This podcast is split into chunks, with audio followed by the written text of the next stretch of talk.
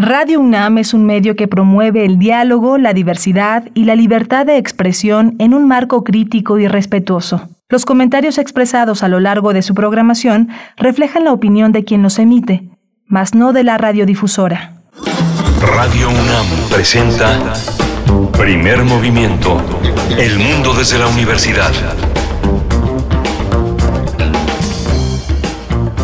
Hola, buenos días. Hoy es eh, miércoles 16 de febrero y son las 7 con 4 minutos de la mañana, las 6 4 allá en Chihuahua, donde nos enlazamos con la Radio Universidad de Chihuahua, como todos los días, de lunes a viernes, en Ciudad Cuauhtémoc, Ciudad Juárez y la, y la gran ciudad de Chihuahua. Estamos en esta edición de primer movimiento, Frida Saldívar en la producción ejecutiva, la maestra Violeta Berber en la asistencia de producción y mi compañera Berenice Camacho en los micrófonos. Buenos días, Berenice. Miguel Ángel muy buenos días, muy buenos días. Qué, bien se siente estar aquí con ustedes, acompañándoles por la mañana con su primer café del día. Estamos iniciando primer movimiento y bueno, hoy, hoy tendremos eh, un arranque interesante. Vamos a estar hablando de Be Your Voice, diseño escénico y realidad virtual, una convocatoria eh, dirigida a escenógrafas y escenógrafos mexicanos para participar en esta. y vamos a estar conversando con la directora de artes escénicas Teatro de Aire. Gali Martínez es precisamente Artes Escénicas Teatro de Aire, eh, el espacio que lanza esta convocatoria Be Your Voice, Diseño Escénico y Realidad Virtual. Como todos los miércoles vamos a tener la presencia de Pavel Granados, eh, el director de la Fonoteca Nacional, es ensayista, es cronista, es un hombre dedicado a estar al día en tema, en, en este, en estos temas que tienen que ver con el patrimonio, el patrimonio sonoro. Así que alrededor de las casi a las 8 vamos a estar con Pavel. Para la segunda hora en la nota del día hablaremos del proyecto de narradores del noreste de México. Dos invitadas en esa sección, la doctora Mónica Torres Torrija eh, González, ella es licenciada en Letras Españolas, maestra en Educación Superior, doctora en Filosofía con eh, acentuación en Estudios de la Cultura, catedrática de la Universidad Autónoma de Chihuahua. Nos estará acompañando, no son dos, es ella, la doctora Mónica Torres Torrija, para hablar de narradores del noreste de México. Vamos a tener también el caso Ricardo Anaya. ¿Qué ha pasado con esta situación? La presentación, eh, la solicitud de que se presentara a declarar. Este tema lo vamos a tratar con Arturo Ángel Mendieta. Él es periodista de Animal Político y bueno, va a estar con nosotros para analizar cuánto, en qué momento estamos del tema. Y la tercera hora inicia con poesía necesaria. Yo tengo el gusto de compartir la poesía del día de hoy, una selección eh, pues desde las eh, personas trans, mujeres trans en la poesía y también en la música, un poquito del trabajo que realiza Camila Sosa Villada desde Argentina. Vamos a tener también la información del Diplomado Internacional de, de Endocannabinología con la doctora Raquel e. Peiraub. Ella es miembro del Comité Ejecutivo de la Asociación Internacional de Medicina Cannabinoide y coordinadora general del Diplomado Internacional de Endocannabinología del PUIS de la UNAM.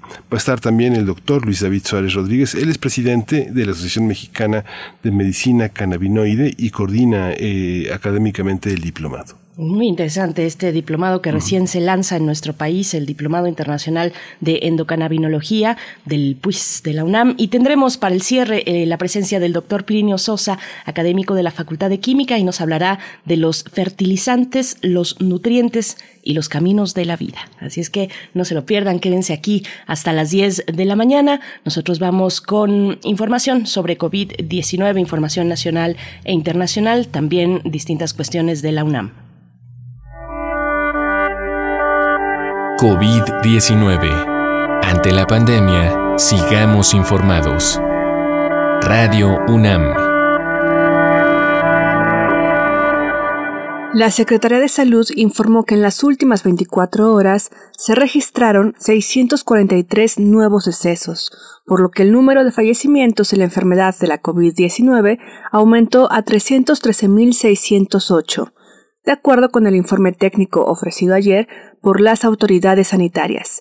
En ese mismo periodo se registraron 21.207 nuevos contagios, por lo que los casos confirmados acumulados aumentaron a 5.321.744, mientras que las dosis de las diferentes vacunas aplicadas contra COVID-19 suman 173.037.874. Los casos activos estimados a nivel nacional por la Secretaría de Salud son 85.755.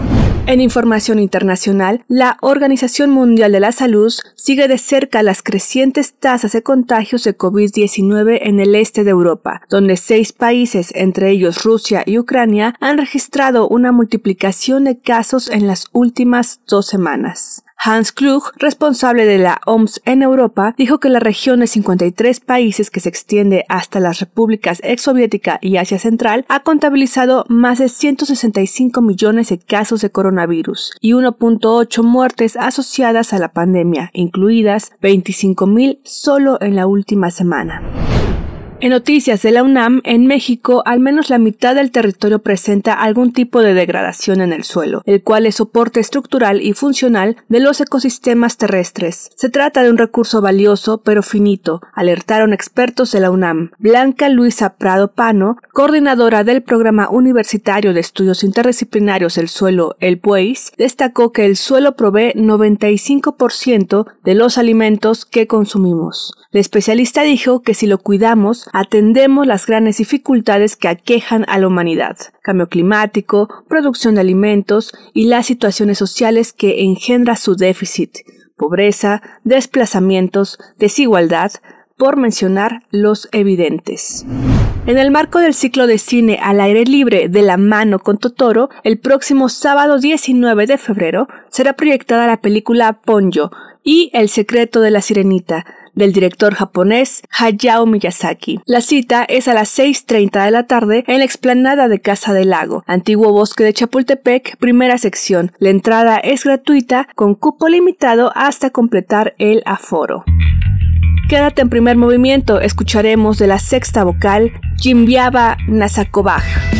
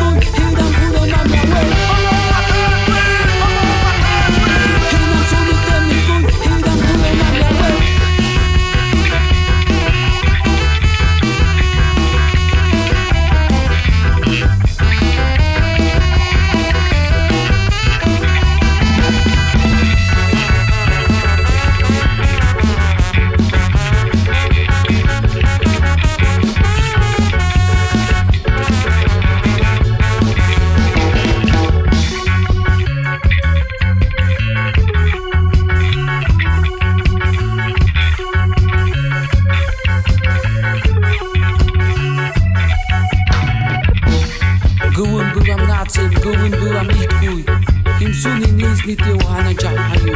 TM comes up to. TM comes up to. TM comes up to.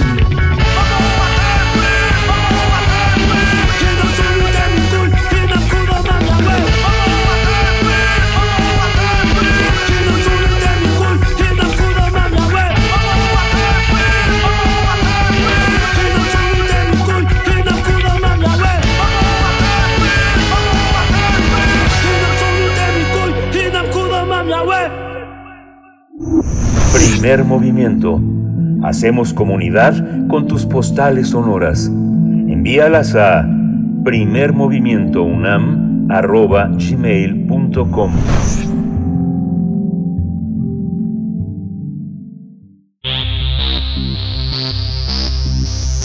De festivales, ferias y más. Recomendaciones culturales.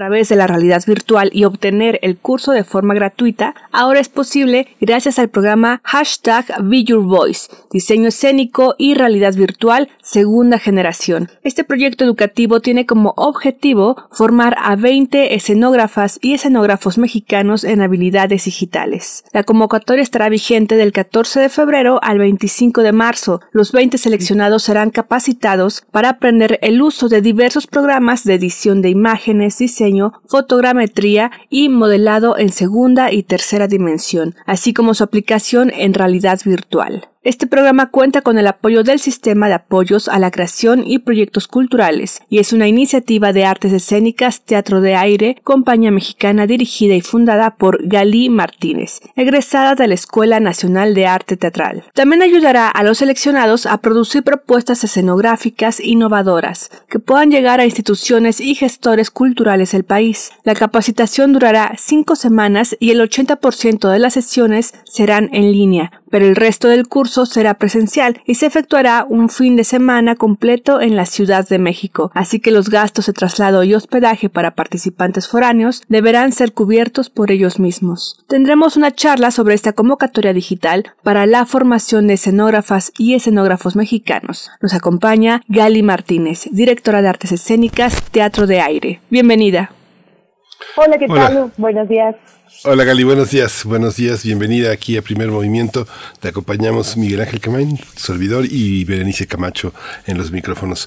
Eh, ¿Cómo empezar? ¿Cómo empezar? Es una convocatoria compleja, muy rica, un, seminario que propone formar de una manera muy profunda a nuevos escenógrafos y diseñadores de escena. Cuéntanos en qué consiste y qué es, qué es artes escénicas, teatro de aire, por qué este interés en, en generar esta, este espacio de conocimiento. Muchas gracias Miguel Ángel Berenice y a toda la audiencia por escucharme.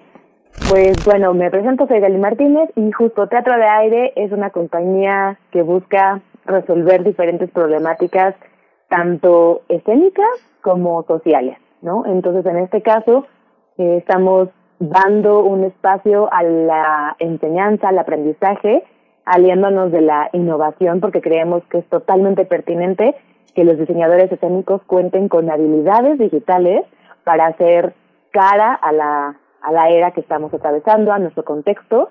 Y, bueno, entonces en ese sentido, hashtag Be Voice lo que busca, como su nombre lo dice, es darle la voz a, a los creadores escénicos. Muchas veces el discurso escénico recae más sobre el director, por ejemplo.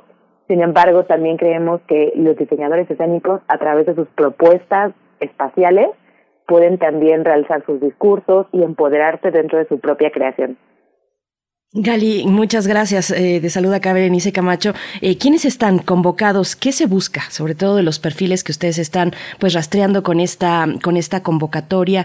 Eh, ¿Cuáles son esas, digamos, desafíos que nos ha traído, como dices, la época actual, este momento de pandemia, donde hemos visto pues muchas eh, puestas en escena, muchos montajes que han tenido que traducirse o trasladarse a la cuestión digital, al espacio digital? ¿Cómo convive lo digital con lo real? Pero a ver, cuéntanos un poco los perfiles de, de estos mm, eh, escenógrafos y escenógrafas que estarían ustedes buscando. Muchas gracias, Berenice. Sí, sobre el perfil que buscamos en esta ocasión es básicamente que sean personas que tengan una formación académica en escenografía y o que tengan la experiencia profesional resolviendo problemáticas espaciales para la escena. Entonces, lo que queremos es que este programa llegue principalmente a aquellos escenógrafos, aquellas escenógrafas que no han tenido la oportunidad, por alguna razón, de acercarse un poco más allá a las habilidades digitales eh, y, a las, y a las cuestiones tecnológicas. Sabemos que la tecnología siempre ha estado presente en el teatro, es una cuestión histórica. Sin embargo, echar mano de estas herramientas un poco más innovadoras es posible y justo queremos llegar a aquellas personas que que lo han visto un poquito complicado, quizá por economía o por disposición o también por infraestructura. Entonces queremos eh, disolver esas barreras de entrada para que lo vean totalmente asequible, que experimenten y que decidan si esas herramientas pueden aportar a sus discursos o no. Hay una, hay una, una, una eh, un perfil, como comentaba mi compañera Bernice, complejo. Es, es como si fuera un proyecto de maestría. Los requisitos son verdaderamente exigentes, o sea, son no cualquier persona tiene puede entrar, ni incluso muchos de los escenógrafos mexicanos este, destacados cumplen, cumplirían con el perfil. ¿Cómo, eh, hacia, hacia dónde va? ¿Hacia, la, ¿Hacia trabajar en el escenario práctico o, o, hacia la enseñanza o hacia pensar otro tipo de realidades que, que convergen entre el cine, el teatro, este, el espectáculo? ¿Cómo, cómo, cómo lo pensaron? Claro, Miguel. Pues mira, en realidad, eh, aunque los requisitos parecen un poquito exigentes, no lo son si las personas, o los escenógrafos o escenógrafas en este caso, tienen la experiencia en esta labor, ¿no? Porque tienen todos un portafolio de trabajo, todos tienen, pues de alguna manera ya una relación con la creación de escenarios. Incluso les pedimos que no necesariamente tengan, por ejemplo, eh, el equipo, el hardware o el software. Eh, los softwares que vamos a trabajar en línea van a ser totalmente eh, gratuitos o tienen versiones de prueba. Entonces, eso eso suaviza mucho las cuestiones. Todo lo que tengan que aprender, nosotros se los vamos a enseñar. También es muy importante que sepan, para que no tengan temor a enfrentarse a la aplicación, que este nivel del programa lo consideramos un nivel introductorio. Entonces, por eso quiero recalcar que incluso puede ser este programa para una persona que difícilmente eh, trabaja con la computadora o que hace lo mínimo, ¿no? Acomodar archivos, eh, sabe jerarquías de JPG, eh, eh, extensiones de archivo muy, muy, muy sencillas. Entonces, justo queremos eh, disolver esa, esa idea de que las herramientas tecnológicas tienen una gran complejidad. Sí la tienen, pero en cierto nivel. Y este nivel es introductorio. Es justo para empezarnos a familiarizar, ¿no? Entonces, eh, no tengan ningún miedo. En nuestra página tenemos justo una, una sección para preguntas frecuentes donde nos pueden, eh, pueden despejar cualquier inquietud de las principales que tengan. Entonces, eh, sí es una propuesta novedosa, pero créanos que está planteada de la manera más sencilla, es totalmente gratuita, está curada pedagógicamente y todo el tiempo tienen un acompañamiento de, de expertos a distancia. Eh, es una cuestión novedosa, nos dices, eh, Gali. Ustedes tienen en el radar, eh, pues, a las instituciones académicas y, cómo estas están abordando el, eje, pues, de las de la innovación de las tecnologías para la formación de, escenógrafos. ¿Cómo está, por ejemplo, la, pues, en este sentido, la Escuela Nacional de Arte de Arte Teatral? ¿cómo, ¿Cómo lo ven en otros espacios de instrucción académica? dejan, profundizan, le dan, les dan herramientas a los estudiantes? Eh, ¿Cuáles son esos huecos, esos desafíos desde esa instrucción académica? Por supuesto, esa es, una muy buena pregunta por el panorama que nos obliga a, revisar, ¿no? Yo justamente soy egresada de la Escuela Nacional de, Arte Teatral, trabajé un par de años ahí muy pegada a la dirección, haciendo proyectos especiales, eh, y conozco de alguna manera en, qué lugar está, ¿no? Entonces, pues lo primero que tenemos que reconocer es que México tiene una carrera de escenografía propiamente desde hace muchos años. Eso es un gran logro a nivel artístico. La institución, en este caso Bellas Artes, y la SED ha hecho un gran esfuerzo por mantener esta carrera activa. Sin embargo, creo que sí es necesaria la actualización, por ejemplo, de programas de estudio, eh, compra de infraestructura que a veces es muy tardado y es muy complejo. Yo que conozco los procesos administrativos, eh, no es una tarea fácil. La escuela sí lo tiene en la mira, pero todavía no lo concreta. Cuando han llegado a dar alguna cátedra alguno de los profesores, grandes profesores que tienen en, la escuela, eh, es porque los estudiantes pueden poner eh, sus computadoras, su paquetería, etcétera, ¿no? Y en este caso, justo por eso, decidimos ayudar con este programa que ya tuvo de hecho una primera edición financiada por la UNESCO París, eh, la iniciativa UNESCO Sabrina Ho, para, para ayudar, ¿no? Porque justamente esa es la, la misión de las asociaciones civiles, que en este caso es la que yo dirijo, yo dirijo una asociación civil, para poder subsanar eso que de pronto las instituciones no pueden hacer, ¿no? Entonces sí lo tienen mapeado, pero es un camino todavía a largo plazo. Entonces nosotros quisimos hacer eh, una especie como de shortcut o acotar el camino y ofrecer esto para que lo exploren, para que lo experimenten y vean si por ahí pueden realizar carrera, ¿no? Justamente en la edición pasada, una de las estudiantes, una escenógrafa egresada de mi escuela, empezó a tomar camino entonces hacia lo digital y, y realizó estudios de, de posgrado ya en esta materia en, en universidades particulares y bueno, hoy en día se está dedicando yo a la producción de escenarios virtuales para, por ejemplo, conciertos y otro tipo de artes escénicas. Entonces, lo que nos encanta es que plantamos la inquietud, la semilla y acompañamos al participante en un, en un proceso inicial para que entonces luego decidan qué hacer con este horizonte. Hay una, hay una cuestión también compleja. Hay una parte en el teatro y en la vida, realmente en la vida, que tenemos alta tecnología eh, podemos eh, conducir un caudal de este, 5.000 litros por, eh, por, por, segundo, pero la salida del tubito es para desarrollar 20 mililitros por minuto. Es esas contradicciones que tenemos. Yo no sé si viste la obra de Viqueira Bozal. Bozal tenía una gran tecnología en el escenario. Gabriel Pascal lo iluminó. Lo iluminó porque ilumina con los ojos cerrados quien conoce los teatros de, de, México. No sé, el Teatro Juárez o el Teatro la sala o la sala Covarrubias o el Teatro Juan Ruiz de Alarcón. Ya se sabe cómo está el emparrillado, cómo que, a qué, qué luces están automatizadas, a qué responde el movimiento escénico, qué pueden hacer los técnicos, si son sindicalizados, si no son sindicalizados. Hay todo un tema que tiene que convive con el gran desarrollo tecnológico. Y Vicaira me comentaba, bueno, después de esto, este, lo que tengo para el cuarto de la azotea es una tonelada de fierros que ya no le van a, que tendré que vender al kilo.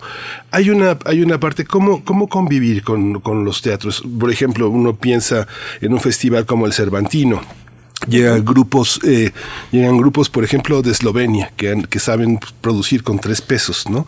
Pero llegan compañías de Nueva York o compañías eh, de londinenses que sí necesitan muchísimas cosas automatizadas y los técnicos se la arreglan para, para sacar adelante el tema sin que usen sus, eh, sus, sus emparrillados automatizados. ¿Cómo convivir con estas desigualdades en el, en el terreno de nuestros teatros y de la infraestructura? Pienso que desde el Teatro Juárez a una sala tan equipada como la Covarrubias. Claro, es un gran reto, definitivamente hay una realidad que está ahí y que nos atraviesa a todos los creadores escénicos, que es, número uno, que el centro del país tiene una saturación de, de, peticiones, de programación, de requerimientos técnicos por parte de los de los hechos escénicos que llegan a ser beneficiados, ¿no? Entonces, si, si hay un problema de relación de propuestas artísticas con espacios disponibles y a su vez entonces con los requerimientos técnicos que puedan estar a la mano de los artistas, ¿no? O sea, eso es una realidad. Sin embargo, lo que me encanta de, de volver a ver hacia otros lados es que, número uno, esta tecnología que vamos a utilizar sí tiene su grado de, de complejidad, pero ya no lo es como lo era la realidad virtual hace 50 años, ¿no? Donde realmente era impagable, era impagable, ¿no? Era solamente de uso militar, por ejemplo. Hoy en día tenemos unos dispositivos que pueden costar en suma 80 mil pesos. Y eso para la realidad de las producciones eh, de mediano a gran formato es totalmente viable, ¿no? Esto por un lado. Por otro lado, hay otras soluciones inmersivas mucho más económicas. Y lo menciono específicamente porque es una de nuestras alumnas de la Universidad de Yucatán de la edición pasada, y además es arquitecta, no solo escenógrafa, se arriesgó a proponer un ejercicio, eh, me parece, es un ejercicio renacentista, donde integraba de alguna manera en el discurso el uso de la realidad virtual y entonces ella y su equipo de trabajo compraron unos lentes de realidad virtual estos cardboard, que son de cartón literalmente hablando, y, e integraron el celular de sus compañeros, lo programaron de cierta manera para que en cierto momento de la puesta en escena, dado el discurso, todos emplearan ese recurso para enfatizar una cuestión narrativa de la obra. Entonces a mí me encantó cuando me, me compartió esto después del programa, porque otra vez, ¿no? Los teatristas echando mano de la creatividad para poder tener esta experiencia virtual inmersiva sin un gran costo. Entonces, Creo que, obviamente, ¿no? Lo natural sería pensar en que vamos a tener estos dispositivos caros, ostentosos, difíciles de convivir eventualmente con, las programaciones realistas de los teatros, pero también hay otras soluciones, ¿no? También podría existir esa instalación quizá eh, en el lobby del teatro a manera de, de, preámbulo de la obra y, y que se viva de otra manera. Es decir, como apenas estamos dando pasos hacia allá, creo que se vale explorarla de diferente manera, ¿no? Y no necesariamente también quien curse este programa está obligado a utilizarlo después. Sería lo ideal, ¿no? La exploración. Pero, pero creo que va a tener mucha cabida y hay muchos tipos de formatos, de visores, y etcétera. Entonces creo que cuando los escenógrafos conozcan las posibilidades que existen, y esto específicamente lo vamos a conocer a partir de, una masterclass que va a impartir la matemática Carmen Ramos del Departamento de Visualización y Realidad Virtual de la UNAM, que es una de las mujeres más experimentadas en esta materia. Ella justo les va a dar este contexto realista para que entonces sus ideas puedan ser tangibles pronto, si así lo desean. Eh, en Gali, y bueno, sabemos que los creadores escénicos, por ejemplo, en Europa, en Estados Unidos, ya tienen un camino recorrido aplicando de una u otra manera, maneras múltiples, muy creativas. Tú nos pones un ejemplo acá, eh, pero pues son muchas las posibilidades de eh, encaminarse hacia estas herramientas digitales. ¿Cómo es, ¿Cómo es para el caso de México y qué ha supuesto en ese uso de herramientas la pandemia? ¿Hay un antes y un después? ¿cómo, ¿Cómo lo ves? ¿Cómo estábamos antes? Antes de la pandemia con el uso de estas tecnologías. Sabemos que, que bueno, los creadores y creadoras resuelven extraordinariamente en lo mecánico, por decirlo de alguna manera, en lo, en, en lo real, eh, en, los, en, la cuestión material, física, pero y con recursos muy limitados, pero les cuesta muchísimo eh, acercarse, bueno, siquiera a las redes digitales para hacerse, para hacer promocionar eh, su, su obra. ¿cómo, ¿Cómo está México? Totalmente de acuerdo. Eh, en, en esta, yo sí le llamaría, con todo el respeto a los colegas, de pronto hay una resistencia, hay eh, sentirse ajenos y yo creo que solamente hay que recordar un aspecto, ¿no? El teatro toma como punto de partida la vida, ¿no? Lo que nos está aconteciendo. Entonces yo creo que ignorar esta parte tecnológica, esta parte de streaming, de internet, eh, creo que es es un gran error porque al final del día estamos siendo de pronto intervenidos por esta o las empleamos como herramientas. Entonces creo que hay que familiarizarnos. No necesariamente los teatristas tendríamos que hacerlo nosotros, bueno, en este caso los escenógrafos sí, pero me refiero, por ejemplo, a los directores o los actores, y por eso la gran importancia de crear equipos multidisciplinarios. Por ejemplo, y voy a hacer un pequeño paréntesis, en este proyecto como lo mencioné hace un ratito, pues bueno, va a intervenir la matemática de Hernán Ramos, ¿saben? Nos empezamos a salir un poquito de los grupos de trabajo convencionales.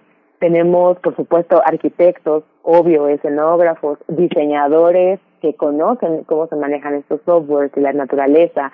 Eh, tenemos que más diseñadores industriales, tenemos informáticos dando soporte a los sistemas. Entonces, creo que creo que es importante reconocer que no lo vamos a solucionar todo, pero que otro colega, creativo también, pero de otra área, puede tener la solución. Entonces yo creo que sí, sí, por supuesto, Nueva York es un ejemplo muy, muy preciso sobre avances, pero al final del día también hay que reconocer que México es uno de los grandes hacedores y productores de teatro eh, en habla hispana, ¿no? Uno de los tres más importantes del mundo. Entonces, yo creo que no hay, insisto, ¿no? No hay nada que temer. Eh, definitivamente eh, sí, por eso creemos pertinente que hay que crear este tipo de programas para disolver algunos mitos, para suavizar resistencias y o para encontrar soluciones y conexiones de trabajo, ¿no? Ah, ok, lo puedo hacer con esto. Sabían que pueden elaborar un proyecto, un convenio con la UNAM para realizar eh, o, manejar ese tipo de producciones. Ah, bueno, ¿no? Entonces, eso, eso da una gran, este, una gran viabilidad a los proyectos y más, por ejemplo, ¿no? Si fuera un proyecto dentro de la UNAM, bueno, incluso puede resultar gratuito. Entonces, hay que investigar, ¿no? Hay que salir, yo creo que de la zona de confort, aunque esta expresión me parece un poco cliché, discúlpenme, pero, pero es la realidad y, y, ver entonces qué está pidiendo también el público, cómo el público se está vinculando a, a la comunicación, a los quehaceres expresivos de otra manera a través de la pandemia, a raíz de la pandemia, para que justamente no nos dé miedo el, el hacer un streaming, ¿no? Y no le quitará probablemente el valor a una actuación. Será otra experiencia, ¿no? Como la que, por ejemplo, yo vi cuando iba a entrar apenas a la carrera en el 2005-2006, una puesta en escena de Ramírez Carnero, donde él ya en la puesta en escena proponía el uso, por ejemplo, de circuito cerrado y eso obligaba a tener toda una lógica de montaje sobre el uso de cámaras, transmisión, si es en vivo o es un falso en vivo. Pero yo creo que para los teatristas mm, al final del día no es tan difícil ya la resolución porque nosotros pensamos en, en construir ficción y, y si mantenemos ese principio, todo lo demás va a tener de alguna manera salida y cabida con el equipo humano preciso. Sí, es muy interesante todo esto que comentas porque justo hay que deshacer prejuicios. Pero fíjate, Gali, por ejemplo, hay, hay muchos, eh, muchos, eh, muchos seminarios internacionales en el que uno entra y revisa lo que hay que tener y, de pronto hay un, eh, una, una, brecha enorme en el desarrollo de, de, software, ¿no? Por ejemplo, hoy todas las aplicaciones de Adobe son en línea, ¿no? Son en línea. Entonces resulta verdaderamente impagable para una persona persona que trabaja freelance por honorarios como diseñador usar todas las aplicaciones. Sin embargo, hay opciones, hay software libre. Por ejemplo, los archivos, puedes comprar un, un, software para un archivo que te implica de renta 6 millones de pesos mensuales o acudir al Instituto Politécnico Nacional que tiene un software de archivos avalado internacionalmente que no cuesta lo que cuesta lo que un instalador de DVD, un USB, pero hay cosas, hay proyectos, por ejemplo, yo veo la, convocatoria que ustedes hacen, ¿es necesario tener un proyecto? No sé, yo por ejemplo tengo un proyecto, voy, a ver si me siguen los radioescuchas, voy a, voy a presentar la mulata de Córdoba y tengo un foro, una caja negra cerrada, y voy escuchando el mar, se va, apareciendo el mar y va entrando una embarcación. En esa embarcación virtual, este, subo al actor y el actor se va al fondo hasta volver al negro.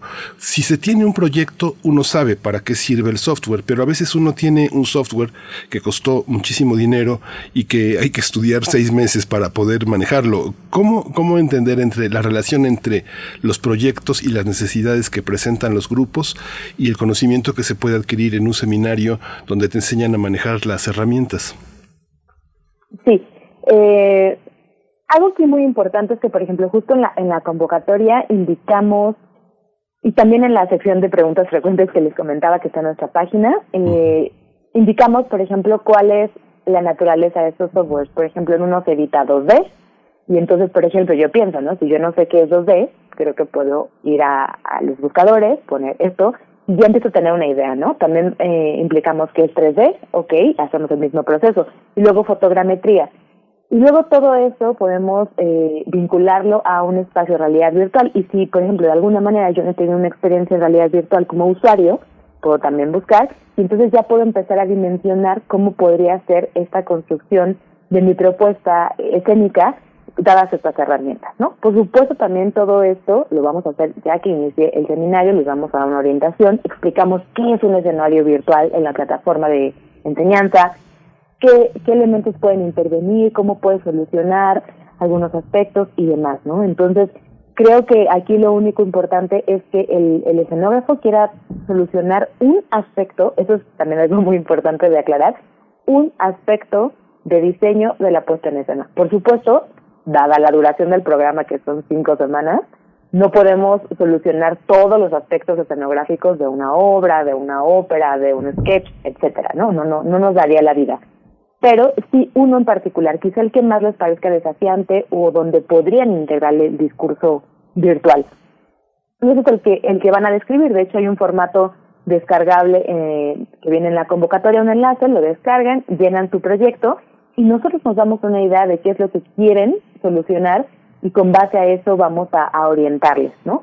Entonces, esto, esto es, es, es, de verdad, es muy amigable y también otra cosa que quiero recalcar, que es muy importante que gracias a ustedes pueda llegar a la audiencia, eh, esta herramienta que vamos a utilizar en esta ocasión de realidad virtual es una herramienta principalmente, no exclusiva, pero principalmente de proceso.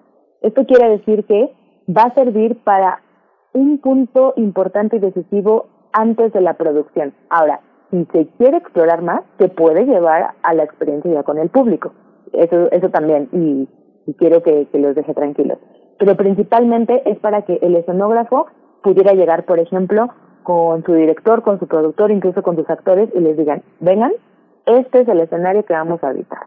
Entonces ya pueden ellos darse totalmente cuenta de, de la espacialidad, de las dimensiones, de la luz, etcétera, antes de que se construya o se compre cualquier clavo o antes de que eh, se metan en temas de desarrollo, ¿no? Entendía también perfectamente lo que mencionaba sobre los costos eh, y los desafíos de entender determinado software. Es por eso que nos metimos con unos que tienen versiones libres, un tiempo al menos, o, o que sus costos no son tan caros, y que además nosotros tenemos el nivel, bueno, me refiero al equipo que integramos en el Teatro AE, tenemos el nivel para resolver esas inquietudes, ¿no? Entonces, insisto, no se preocupen, no va a ser todavía nada complejo, el nivel es introductorio, pero también si quieren presentar mayores inquietudes, habrá quien sí pueda dar respuesta y ya puedan generar un proyecto aparte con determinada compañía o, diseñador. Pues Gali Martínez, eh, qué, interesante, qué padre propuesta y qué interesante esta charla y lo que nos eh, propone eh, diseño escénico y realidad virtual a través de, de, teatro de aire que diriges. antes de que se nos vaya el tiempo, cuéntanos un poco del programa, cuáles son los módulos, cómo, cómo se presentan estos, digamos, de manera progresiva, precisamente pensando en, en escenógrafos y escenógrafas principiantes, cómo es esta sensibilidad pedagógica para ir guiándolos eh, a través de estos módulos. Cuéntanos un poco esa parte. Ay, me encanta que pregunten esto porque hay una gran labor ahí justamente. Pues bueno, yo, yo he sido docente y he estado muy apegada a las prácticas de enseñanza, entonces consideré súper necesario que este programa, como lo mencioné hace un ratito, fuera curado pedagógicamente. Entonces, eh, esto lo trabaja un pedagogo eh, instruccional que tiene una gran cercanía con el arte, con la cultura, además fue de los precursores de la educación a distancia hace más de 20 años y, y siguen eso, ¿no? Entonces también creíamos que incluso era una manera congruente de presentar el programa integrando la tecnología en la educación, ¿no? A partir de una plataforma de enseñanza que también pocas veces se utiliza para enseñar aspectos de artes escénicas. Entonces, los módulos van tomando de la mano al participante desde pues darles un, mapeo general de qué requerimientos técnicos van a, necesitar, computadoras que incluso pueden tener siete años más o menos. Eh, ahí en, la convocatoria viene especificada especificados los requerimientos técnicos, pero lo reiteramos en, la plataforma. Después se hace una, una introducción por cómo están las artes escénicas hoy en día, ¿no? Eh, y su vinculación con la industria creativa, que creo que es un término que a México todavía le da mucho resquemor específicamente a la academia, pero eso es una realidad. Existe la industria creativa y el teatro de alguna manera es parte. ¿Y cómo se puede vincular esto con la economía naranja? Eh, entonces hacemos una reflexión de, de, de qué hay, cómo ha funcionado, este, cómo pueden también repensar su trabajo los creadores eh, escénicos en general y en este caso específicamente los, los escenógrafos. Después pasamos a qué es la realidad virtual de manera muy somera eh, y luego nos empezamos a introducir cómo pueden pensar la realización de un escenario, un escenario en realidad virtual, ¿no? ¿Qué implicaciones les va a requerir para que empiecen entonces a traducirlo o hacer unas equivalencias con sus propios diseños propuestos? Eh, en cada módulo hay eh, actividades de aprendizaje que son revisadas por, por expertos a cargo de, de cada escenógrafo. Hay un seguimiento personalizado Luego avanzamos y aprendemos un poquito de herramienta eh, para construir 2D, eh, 3D y fotogrametría. Estos, estos últimos dos están enfocados a que los escenógrafos puedan construir volúmenes digitales sin que necesariamente sean modeladores de 3D. Hay herramientas que nos hacen el camino muy corto y puede ayudar muchísimo en el proceso.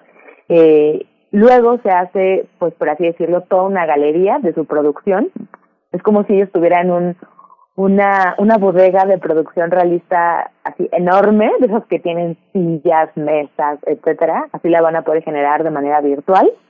Y, mm, y luego ya pasan a conocer el software que vamos a utilizar de manera presencial, ¿no? Les hicimos ahí infografías, videos, enlaces para que puedan preestudiarlo y cuando lleguen a las prácticas presenciales, que es durante el cuarto fin de semana del programa, ya sepan a qué van y que estén familiarizados con cada una de las funciones. Aún así, en la, en la fase presencial eh, hay una agenda que se les brinda donde pues ahí van incluidas dos masterclasses presenciales, una es con la matemática Carmen Ramos, otra es de procuración de fondos para proyectos culturales, dada la necesidad de tener a veces que conseguir dinero para este tipo de, de materiales.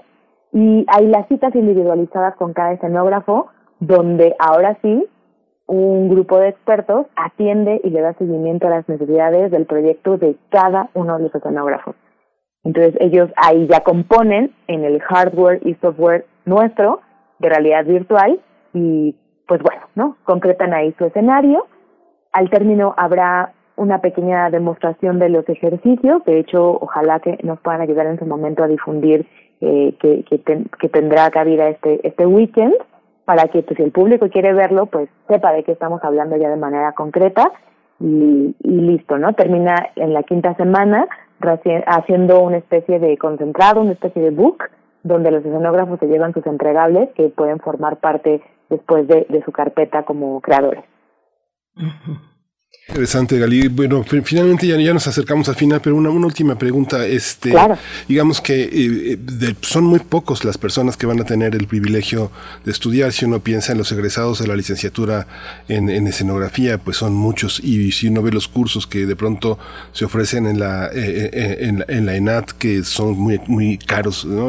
muy, pensando en que los jóvenes no tienen ingresos, sino que son estudiantes que salen de la licenciatura o que están por, por salir pensaba, ¿hay seguimiento? ¿Hay seguimiento de estos escenógrafos? Porque finalmente pienso si yo fuera una persona dedicada a, esta y quisiera superarme, este curso me permitiría mirar a, que algún día tal vez yo pueda trabajar en el Cirque du Soleil o en el Metropolitan, en el eh, irme de irme del país y buscar otras opciones laborales eh, con este con estas herramientas. Este esto tiene un seguimiento para las personas que tienen que tienen que destaquen en el curso, este se contaremos con ellos, sabremos quiénes son para un día llamarlos a que nos armen el espectáculo que queremos hacer en el Zócalo, por ejemplo. Por supuesto, por supuesto que es una de nuestras nuestras intenciones. Eh, de hecho, con la edición pasada sí sí tuvimos, eh, bueno, bueno, ofrecimos el seguimiento a algunas artistas y aquí también viene un punto importante, ¿no? A veces existe la intención de este lado, ¿no? De quienes estamos pues más en la parte de producción, de gestión, etcétera, pero de pronto ya hay un abandono, ¿no? Por parte del artista. Entonces, eh, pero sí, sí hubieron algunos casos de éxito muy interesantes que incluso todavía estuvimos trabajando hasta el pasado septiembre con algunas de las artistas para proyectos personales justamente querían querían realizar por ejemplo su galería personal y montar su book en línea y estas cosas. Entonces sí sí existe e, esa esa vinculación. En esta ocasión queremos que llegue a, a mejor puerto sin embargo, también hay que, comprender que este programa, esta edición, aunque parezca chiquita, para 20, 20 escenógrafos, es posible gracias a, a una convocatoria en la que participé de coinversiones y que si ese es el tamaño es porque pues ese es el, el monto que nos autorizaron, ¿no? Que lo, lo abrazamos y lo agradecemos profundamente, pero hasta ahí nos da, ¿no? Esperamos también que para dar este seguimiento podamos nosotros también seguir generando esta procuración de fondos, que, que es un gran reto para las artes escénicas, y en medida que así sea, por supuesto que seguiremos apoyando, pero al mismo tiempo siempre podrán encontrar en nosotros eh, esta labor de orientación, como les decía, ¿no? Si yo no lo puedo hacer, te vinculo con quien sí o te doy una idea de cómo comercializar esto, ¿no? Yo la verdad no soy tan ortodoxa con mis prácticas escénicas, yo sí trato de vincular toda vez que se puede con una cuestión de negocio porque es necesario capitalizar. Este, estos proyectos no serían posibles si no hay dinero de por medio, eso es muy claro. Entonces, eh, totalmente pueden encontrar en nosotros un, área de vinculación y un área de, networking, como ahora se, conoce, ¿no? Entonces, sí, nuestra, nuestra esperanza y nuestra tirada es a que los escenógrafos terminen eh, tengan ideas al respecto y hagamos lo que venga, ¿no? O sea, estamos totalmente abiertos a, crear colaboración. Pues Gali Martínez, por último, solo cuéntanos dónde podemos encontrar la convocatoria, los detalles eh, prácticos para acercarnos. Sí, muchas gracias. Los invito por favor que nos sigan en redes sociales, Facebook e Instagram como arroba teatro de aire y nuestra página web es www.teatrodeaire.com diagonal convocatoria, muy sencillo. Y ahí vienen todas las bases, incluso pueden descargar la convocatoria en un PDF para que la tengan a la mano. Y por favor, no tengan ningún miedo. Si tienen alguna duda, queja, sugerencia, escríbanos que con todo gusto vamos a atenderles en el correo hola arroba teatrodeaire.com. Muy bien, pues aprovechen esta convocatoria, Be Your Voice, segunda generación de realidad virtual y diseño escénico. Muchas gracias, Gali Martínez, directora de Artes Escénicas Teatro de Aire, por esta, por esta mañana y esta charla. Muchas gracias a ustedes. Un saludo a la audiencia. Gracias. Pues nos vamos directamente con las fonografías de bolsillo. Primer movimiento. Hacemos comunidad con tus postales sonoras. Envíalas a primermovimientounam.gmail.com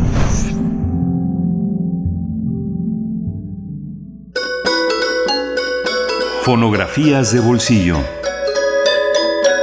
Miércoles de fonografías de bolsillo y ya nos eh, acompaña Pavel Granados, escritor y director de la Fonoteca Nacional, cuando México cantaba en Hollywood. Querido Pavel, ¿cómo estás? Hola Frida, Miguel Ángel, muy buenos días, muy contento de saludarlos.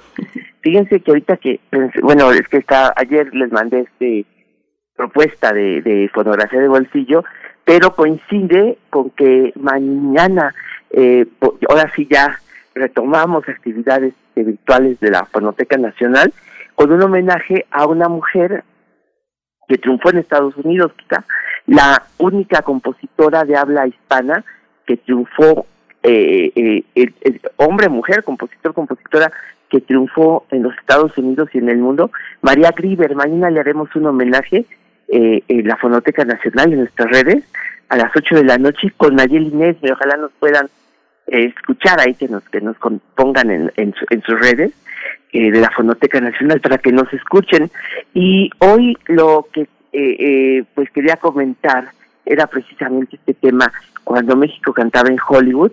Bueno yo creo que fíjense ustedes como ahora que tenemos a tres directores que triunfan pero enormemente en Hollywood quizá habría que reflexionar que no son un caso aislado que desde que inició la industria este del cine en, en, el mundo, bueno, en los Estados Unidos, los mexicanos han sido han estado presentes con personalidades que han triunfado, bueno, pues ampliamente. Yo creo que desde el cine mudo, porque ahí estuvo Dolores del Río y después inmediatamente que fue, eh, bueno, y, y Lupe Vélez también.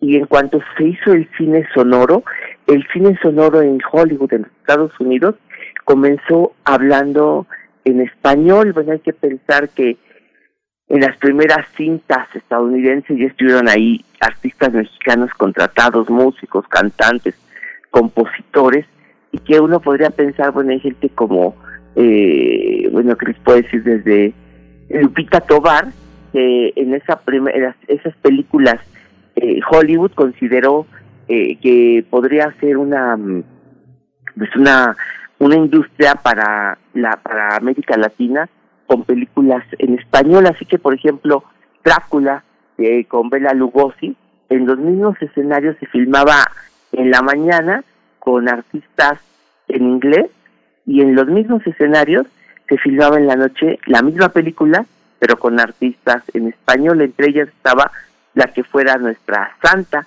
eh, Lupita Tobar, que por ejemplo hay que decir que cuando ella cumplió 100 años, los ya vivió 104 años, la entrega de los Óscares estuvo dedicada a Lupita Tobar, recibió incluso una felicitación del presidente Obama, en tanto que aquí, por ejemplo, como que no, no pasó más bien desapercibido ese centenario de una mujer como, como Lupita Tobar. Entonces, eh, bueno, pues eso no, nos habla de que de la presencia en los Estados Unidos.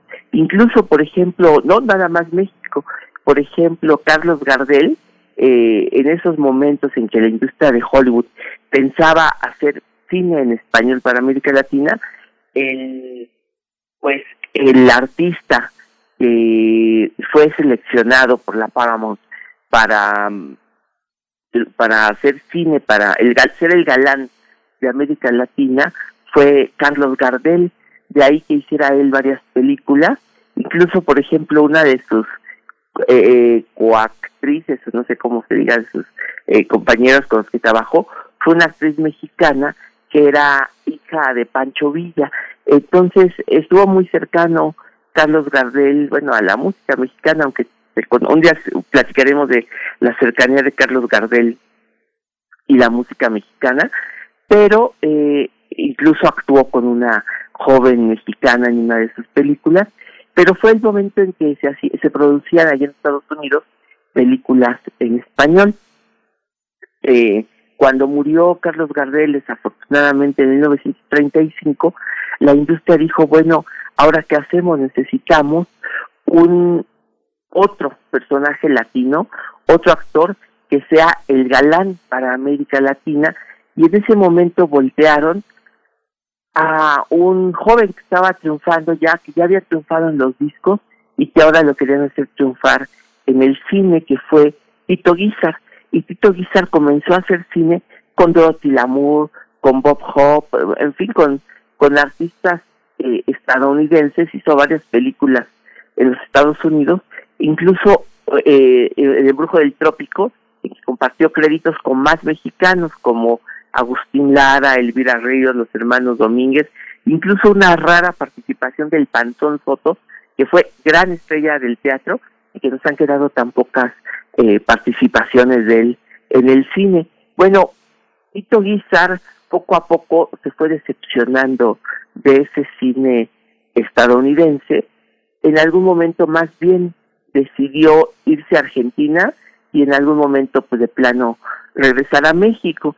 Pero si uno empieza a ver filmografía estadounidense, uno piensa que, por ejemplo, John eh, Ford eh, le, pidió a Elvira Ríos participar en una de las cintas más renombradas en el mundo, que es La Diligencia de 1939, y ahí aparece Elvira Ríos, a quien también hoy tenemos, pues desafortunadamente muy olvidada, llegó a ser una un personaje no nada más del cine estadounidense, sino argentino y mexicano, además de que hizo radio, música y que triunfó enormemente en Francia.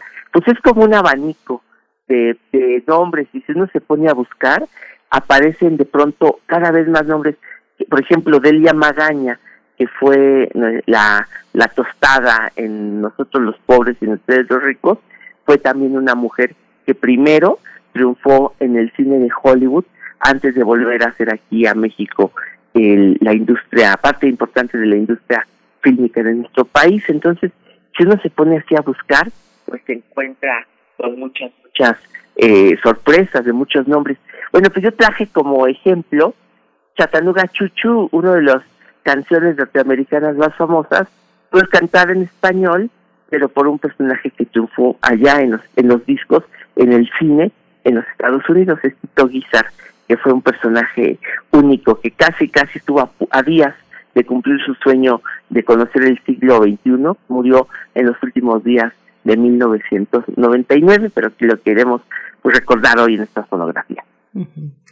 Pues eh, muchas gracias, eh, querido Pavel. Eh, Chatanuga Chuchu de Tito Guizar es lo que vamos a escuchar. Y solamente recuérdanos para el evento de María Griver a las 8 de la noche. Hoy es miércoles, mañana a las 8 en la Fonoteca Nacional, en nuestras redes, en, bueno, Facebook, este, YouTube, estaremos transmitiendo este homenaje a las 8, un homenaje a María Griver en que voy a platicar con Nayeli Nesme, que ha sido gran investigadora de la obra de María Griver y va a contarnos pues, muchas sorpresas nuevas. Pues ahí, ahí les vemos en YouTube y Facebook de la Fonoteca Nacional. Pavel Granados, muchas gracias. Nos despedimos con esta propuesta de las fonografías. Hasta pronto, Pavel. Gracias. Hasta pronto. Gracias. Vámonos ya. ¡Vámonos! Próximas paradas, Chattanooga. No me voy en aeroplano, ni me voy en un barquito. Yo me voy a Chattanooga en el chuchu trenecito. Mi conductor es este el Chattanooga chuchu. Tren especial, ferrocarril tropical. Haga favor de recogerme mi boleto voy a partir y ya me quiero subir. mantiene todo lo que puedo desear. Muy buena comida y cama para descansar. Tiene su perutero que es muy salamero y como propina le dan buen dinero. Por la ventanilla pronto voy a mirar todos los pueblitos que se ven al pasar. Gente que esperando solo está pensando que muy pronto es hora de llegar. Solo al pensar que cuando llegue a mi destino voy a encontrar a quien no pude olvidar. Quiero llegar lo más aprisa que pudiera ser. La Chattanooga Chuchu pronto empieza a al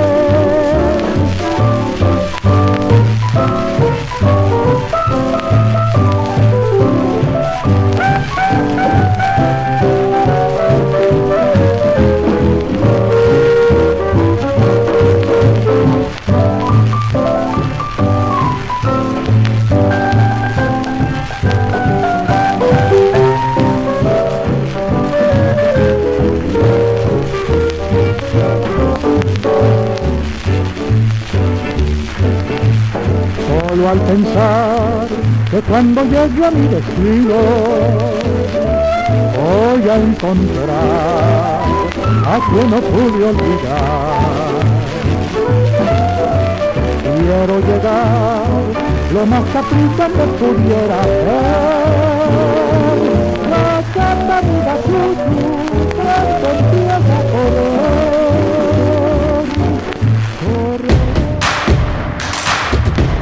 Síguenos en redes sociales. Encuéntranos en Facebook como Primer Movimiento y en Twitter como arroba PMovimiento. Hagamos comunidad.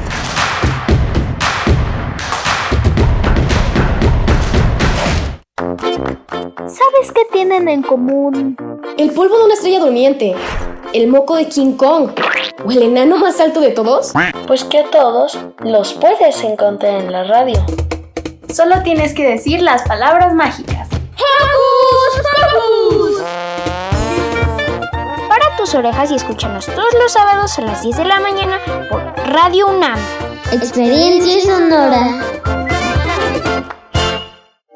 Soy Hugo Gutiérrez Vega y estoy en descargacultura.unam. Disfruta. La conferencia impartida por Eduardo Casar, Vivir la Poesía.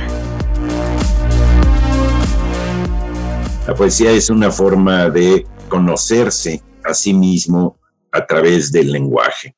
Eh, incluso hay una, una, frase de Beñat Arginsois que dice, la poesía no es un género literario, porque a diferencia de toda la literatura, la poesía no pertenece a la ficción. Conoce más en www.descargacultura.unam.mx. Habla Alejandro Moreno, presidente nacional del PRI. En el PRI impulsamos a los jóvenes para que puedan emprender y abrir su negocio.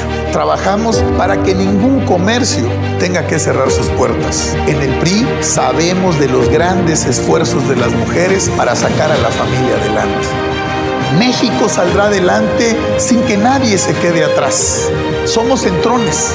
En el PRI, la familia antes que todo. PRI la influenza es una enfermedad respiratoria que se incrementa en la temporada invernal y puede tener efectos graves en la salud. La vacuna es la mejor forma de protegernos. Acude a tu unidad de salud para vacunar a niñas y niños de 6 a 59 meses, personas con enfermedades crónicas, mayores de 60 y embarazadas. Por tu bienestar y el de tu familia, vacúnense. Secretaría de Salud. Este programa es público, ajeno a cualquier partido político. Queda prohibido su uso para fines distintos a los establecidos en el programa.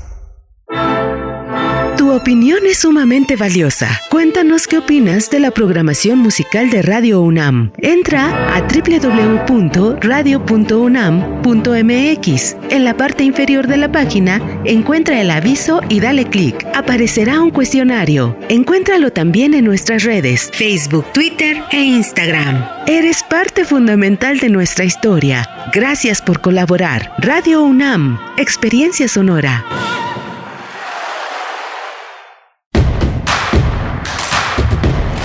Encuentra la música de primer movimiento día a día en el Spotify de Radio UNAM y agréganos a tus favoritos.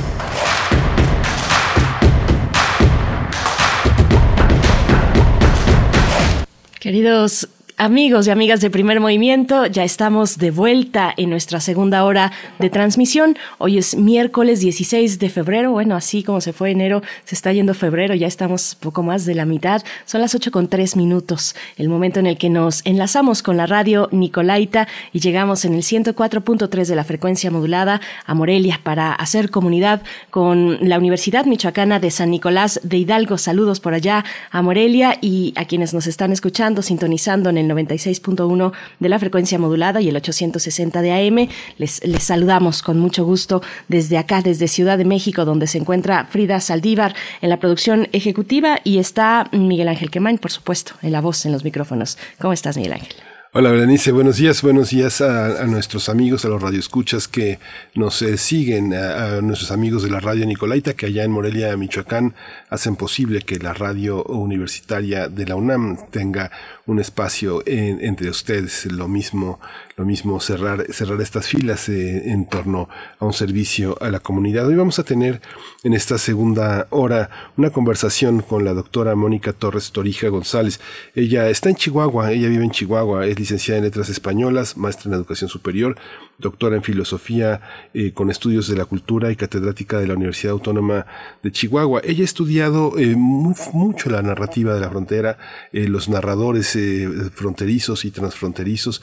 Ella ha seguido de una manera muy importante, fundamental, yo creo que es la investigadora que ha hecho visible y que ha hecho eh, que ha puesto sobre la escena la literatura de Jesús eh, Gardea es una de las maestras una de las uno de los faros importantes eh, de, para, para, el norte del país pero también con una gran influencia en escenarios internacionales.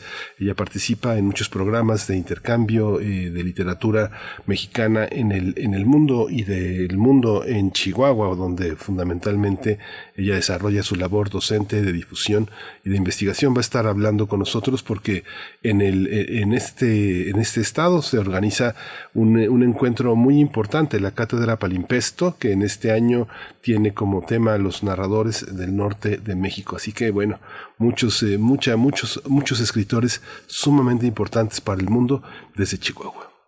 Así es, va, a estar muy interesante, de verdad, esta conversación. Después tendremos en nuestra nota nacional, pues, un caso de la política mexicana y que tiene que ver con la justicia y con la corrupción, el caso de Ricardo Anaya. Vamos a conversar con un periodista, eh, Arturo Ángel Mendieta. Él es periodista en Animal Político y, bueno, ha dado seguimiento a todos estos casos en, en este, en torno a Odebrecht y los posibles sobornos en el gobierno, durante el gobierno del expresidente Enrique Peña Nieto. Así es que, bueno, vamos a retomar este caso luego de que eh, Ricardo Anaya, quien fuera candidato a la presidencia por el PAN en 2018, pues no se presentara a esta audiencia inicial eh, donde pues se le daría a conocer los cargos y la investigación que lleva a cabo la fiscalía en su contra. Así es que bueno, no, no se presentó, no es que esté prófugo de la justicia como tal, formalmente, por supuesto que no.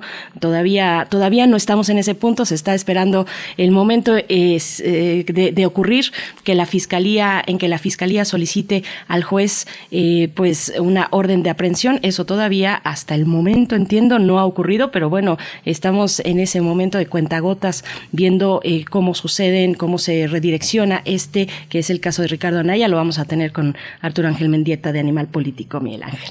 Sí, va a ser muy, muy, muy interesante. Vimos, eh, tuve oportunidad de ver el video de Ricardo Anaya. Siempre es muy cómico, este, todas las posibilidades que se generan a partir de los dichos que estos personajes tan desacreditados este, tienen, porque funcionan como si fueran este, personas con credibilidad y legitimidad y hablan de, de, un, de un país que hay que transformar y uno se imagina los negociazos que harían si estuvieran en el poder. Este, es, es muy interesante, es, es, parte, si ya el teatro de revista, pues ya no, no tenemos oportunidad de, de revivirlo estrictamente, pero pues prácticamente todos los días tenemos una una declaración de este tipo, ¿no?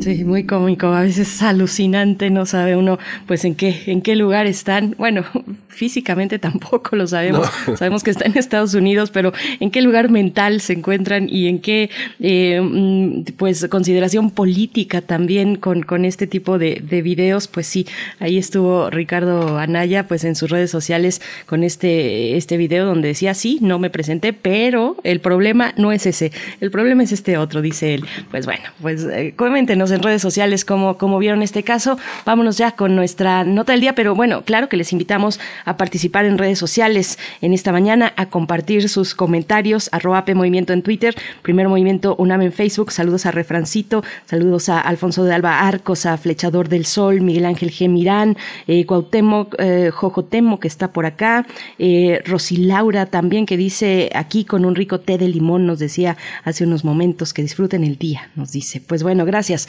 Vámonos con nuestra nota del día. Vamos. Primer movimiento. Hacemos comunidad con tus postales sonoras. Envíalas a primermovimientounam.gmail.com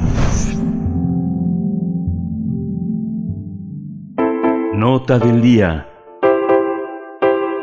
La literatura del norte del país va más allá del cliché del narcotráfico debido a que sus narradores plasman la imagen de su lugar de origen o de residencia. Así que una primera influencia que plasman es una visión histórica, que tiene que ver con el hecho de convivir con los más de 3.000 kilómetros de frontera con Estados Unidos, el país más poderoso del mundo. La segunda influencia es cultural, ya que apunta al asfixiante conservadurismo que predomina por estos lares y sus consecuencias en la vida cotidiana. Y la tercera hace referencia a la violencia que se padece en la región a consecuencia de la guerra contra el crimen organizado, no como su apología, sino como una presencia devastadora. Estas temáticas son abordadas en la Cátedra Magistral Palimpsesto, que imparte Mónica Torres Torija de la Universidad Autónoma de Chihuahua. La especialista tiene grado de doctora en filosofía con acentuación de la cultura. Como docente tiene más de 20 años laborando en dicha sede universitaria. Actualmente trabaja en la conformación de un grupo disciplinar que estudia diversos problemas culturales desde la perspectiva humanista, principalmente literaria, haciendo énfasis en problemáticas de la región norte de México. Tendremos una conversación sobre la literatura y cultura del norte de México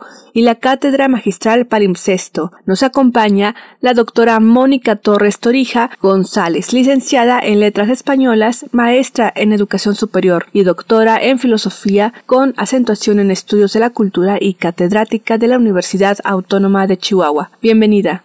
Bienvenida, doctora Mónica Torres Torija González. Gracias por estar esta mañana aquí en Primer Movimiento. Buenos días y saludos hasta allá, al norte del país, con quienes nos, eh, en la hora anterior, aquí en Primer Movimiento, nos enlazamos eh, a través de la Radio Universidad de Chihuahua. Es un gusto tenerla con nosotros, doctora. Buenos días. No, al contrario, buenos días. Muchas gracias por la invitación. Un gusto estar con ustedes nuevamente. Gracias, doctora. Pues cuéntenos, cuéntenos eh, este, sobre este espacio, este punto de partida, tal vez en esta configuración del grupo de investigación, literatura y cultura del norte de México. ¿Cuáles son eh, las, las inquietudes, las propuestas, los integrantes también de este grupo? Sí, mira, pues ya eh, somos un cuerpo académico que tiene como integrantes al doctor Marco Vladimir Guerrero, al doctorando Felipe Armando Saavedra, las colaboradores Norma González y Joy Armendaris, todos catedráticos de, de la Universidad Autónoma de Chihuahua y prioritariamente nos concentramos en dos líneas de investigación, una de ellas que es teoría crítica de la literatura y estudios culturales en el norte de México y otra que es historia de la literatura, teoría y crítica de la literatura. Y básicamente, bueno, pues nuestro objetivo central es eh, tratar de, de estudiar e investigar en torno a todo lo que implique las subjetividades fronterizas, así como todo lo que nos permita estudiar la producción artística del norte de México en diferentes cartografías eh, culturales, ¿no? Entonces es un espectro muy muy amplio que trata de de incluir pues categorías como interdisciplinariedad, transversalidad, transculturalidad, hablar también de hibridez, de política, violencia, narcocultura, pero también aspectos como cultura popular o cultura de masa. Fíjate, Mónica, eh, eh, cuando, eh, bueno, es la cátedra Palimpesto y es la primera jornada que hoy inicia. Hoy inicia a las 3 de la tarde y vamos a tener distintas jornadas a, lo largo de, del mes de marzo. La siguiente es el 2 de marzo y el 23, el 23 de febrero, la próxima, perdón, 16, 23 y 2 de marzo.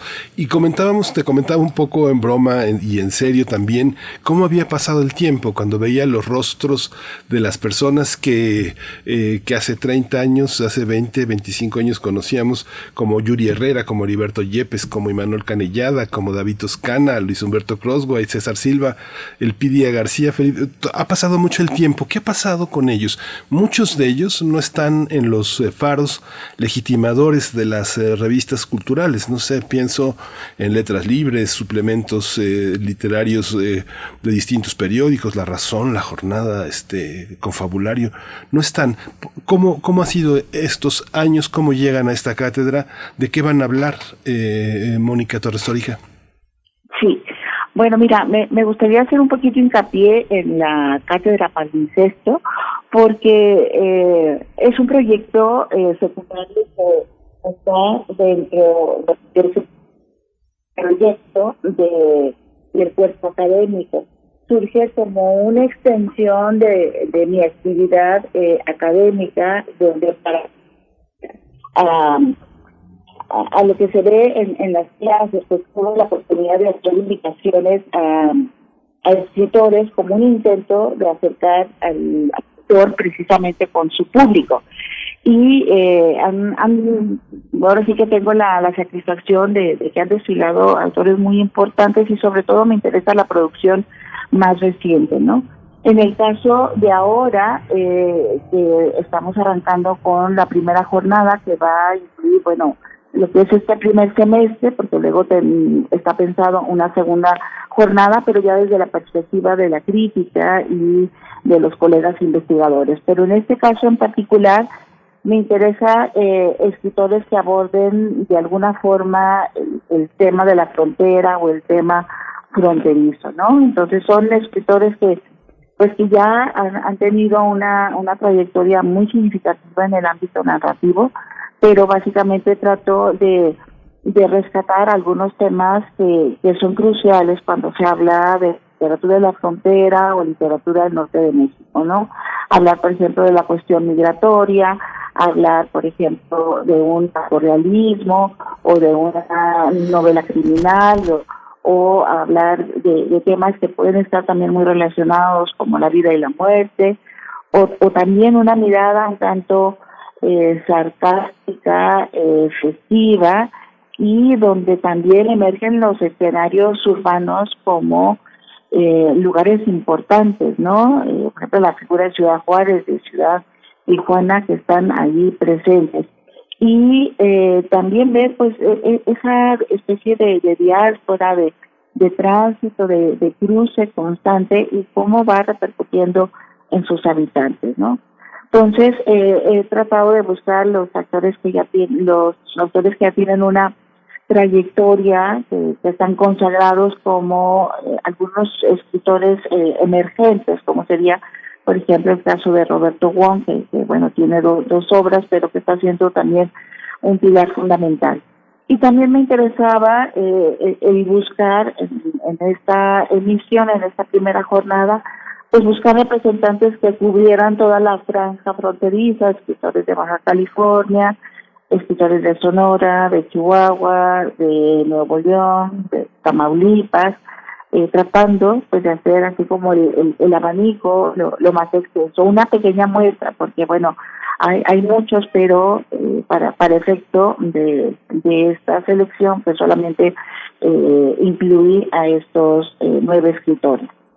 Doctora, en, una, digamos, en una dinámica migrante eh, tan importante como lo tiene, como la tiene la franja del norte de nuestro país, la franja de la frontera, pues eh, cómo, cómo describir esa parte, un territorio donde cruzan, eh, pues comunidades, donde algunos se quedan, otros regresan, se quedan ahí esperando en una posibilidad de poder tal vez pasar a los Estados Unidos. ¿Cómo, cómo es esta parte de un territorio tan diverso, pensando desde, desde lo migrante y cómo cómo lo retrata la literatura pues más reciente que, que usted está eh, pues investigando, detectando, siguiéndole la pista. Pues es muy interesante porque se construyen imaginarios que tratan de demostrar toda esta realidad en donde convergen todos estos elementos inherentes al, al cruce fronterizo, ¿no? Los, los los sueños por tratar de, de alcanzar, valga la redundancia, ese gran sueño americano, pero por otro lado, todas las vicisitudes que, que mm, están presentes desde el momento de, de partida, ¿no? Y cómo en, en esta cuestión migratoria, pues, asocian otros elementos propios del lugar. Sí. Como sería pues, la, la violencia que está presente, cómo eh, el, sujeto migrante se enfrenta a, esos problemas de, de, desarraigo y de estar transitando a, un, a una especie de, de, de, no lugar, ¿no? Porque ahora sí que ni son de aquí ni son de allá. Entonces es, es una problemática bastante compleja y que los escritores nos van dando diferentes ópticas en torno a esta realidad que sigue estando presente en el norte de nuestro México. Uno ve la literatura norteamericana, una, una contraparte. Es inevitable que uno piense en Mark Twain, en William Faulkner, pero en lo contemporáneo, oh, Mónica, hay muchos autores que están muy ligados, por ejemplo, no sé, a Chihuahua, la, frontera que tenemos, Corman McCarthy, Richard Ford, hay unas Corejes Sam Boyle, hay muchos autores norteamericanos muy contemporáneos que tienen una gran fama en el mundo y la frontera es el eje de, la, de esa, de esa eh, popularidad. ¿Cómo, ¿Cómo dialogan? Nuestra literatura con las eh, visiones que de la frontera tienen escritores tan convincentes, tan probados como de una calidad tan, tan enorme. ¿Cómo estamos en ese terreno cuando de la frontera hablamos? Eh, bueno, con, con varios de, de los autores que he conversado que abordan la temática fronteriza, muchos de ellos eh, mencionan la, una, una fuerte asimilación de estos escritores norteamericanos, sobre todo para para tratar de, de trasladar dentro de la ficción un, territorio que, suele abordar o incluir problemáticas afines, ¿no? También esta literatura dialoga mucho con lo que es la literatura chicana y realmente en, en, esta zona como que está emergiendo por lo que ya suele denominarse por algunos colegas o la literatura de migración, ¿no? Entonces ya hablar de literatura de, frontera, pues es hablar de, de muchas subliteraturas que están supeditadas a ella, ¿no? Literatura de, de migración, literatura eh, eh, que podemos considerar eh, de narconarrativa, porque está ahí presente, muchos eh, abordan cierto sesgo a la novela policíaca, muchos incorporan eh, a partir de un fuerte testimonio como una novela reportaje. Entonces, creo que hay muchas miradas que abordan eh, esta zona y que incorporan también esa, e, esa mirada del otro lado, ¿no? Perdón, de, de dar con mayor claridad y, y con mayor, eh, vamos a decir, puntualidad, eh, pues esta realidad que se ve ahí, ¿no? Doctor, ahora que habla de las narconarrativas, ¿cuál es, cuál, es, ¿cuál es el peso de esas narrativas que están orientadas, bueno, no solo al narcotráfico, sino también a la violencia, a la violencia de género? ¿Cómo pararnos frente a ellas, eh, digamos, de una manera crítica? ¿Cómo acercarnos fuera del, del estigma? Eh, ¿qué, ¿Qué nos puede compartir? Bueno, indudablemente es una realidad que, que está presente en, en, el territorio que se refieren en, en los textos y creo que eh, es una manera de, ahondar en, en el aspecto cotidiano y lo que tienen que que sortear los personajes que se ven involucrados y como una, una violencia que está afectando a los sectores de la sociedad. Dentro de la literatura, eh, creo que es muy interesante cómo, cómo se muestra, no solamente como, como manera de referir una realidad, en cierta forma, sí se vislumbra una, una denuncia, y creo que eh, la literatura asume este, ese compromiso no de, plasmar los los conflictos actuales y la manera en como muchas veces la mayoría de los inocentes son los que padecen estos estragos no entonces lo lo lo que yo quiero incluir en en este en esta primera jornada pues sería eh, eh, esa mirada que nos plantea eh, este mundo que está azotado por la violencia y eh, de qué manera la, la sociedad reacciona ante ello, ¿no? Ya sea dentro del ámbito de las autoridades que son eh, plasmadas ahí, como también eh, los personajes que se convierten en las principales víctimas del conflicto. Mm. Hay una, hay una parte, Mónica, que, bueno, inevitable, inevitablemente, eh, pensando en esos narradores, todos los caminos conducen a Jesús Gardea cuando uno habla contigo, aunque no lo hayas traído aquí, pero finalmente una académica, una profesora, una lectora como tú, eh, pareciera que ha prevenido a las generaciones que vienen de observar una, un norte del país, una Chihuahua que en los ojos de Gardea no se agota, que, que, que crece y crece y crece.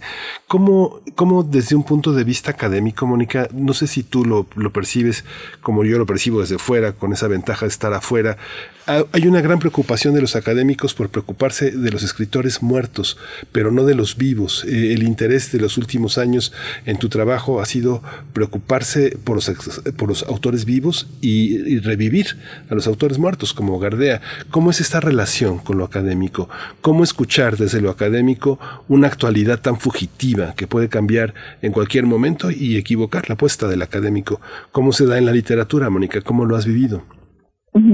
Bueno, yo creo que hay una tradición manifiesta y, me ha dado mucho gusto el, el, poder escuchar, por ejemplo, en estos escritores, en el caso, eh, por ejemplo, de, Yuri Herrera, cuando mencionan escritores que los han formado o escritores que tienen en gran admiración, que emerge la, la figura de, de Jesús Gardea, ¿no? Yo creo que hay una primera eh, generación de escritores del norte, donde estaría Gardea, Daniel Sada, eh, Gerardo Cornejo, Ricardo Lizondo, y también incluiría a Severino Salazar, que, son los que de alguna manera hacen que, el norte se haga presente en, la literatura mexicana con una propuesta eh, muy clara, muy definida, pero también muy heterogénea entre ellos. Hay muchas cosas con las cuales comulgan, como la presencia del territorio, pero pero también cada uno con poéticas muy personales, ¿no? Una poética del silencio pudiéramos terminar en Jesús Gardea. Y luego otra eh, generación donde viene, bueno, Eduardo Antonio Parra, donde viene Mendoza, y eh, donde ya hay otros grupos que han emergido, por ejemplo el Panteón en Monterrey, donde está Daniel Sada, donde está Felipe Montes, pero también lo, otros escritores que creo que, que, son una especie de, eh, en cierta forma, de continuidad, de reconocer lo, lo que ya se ha sembrado y por otro lado eh, el, el seguir explorando nuevas vetas eh, de expresión, tanto variaciones temáticas como en, elementos eh, formales. Entonces creo que ya hay una conciencia en, los escritores actuales y, por ejemplo, en, en esta playa que tengo ahora, de, de reconocer eh, ese antecedente literario ya tan importante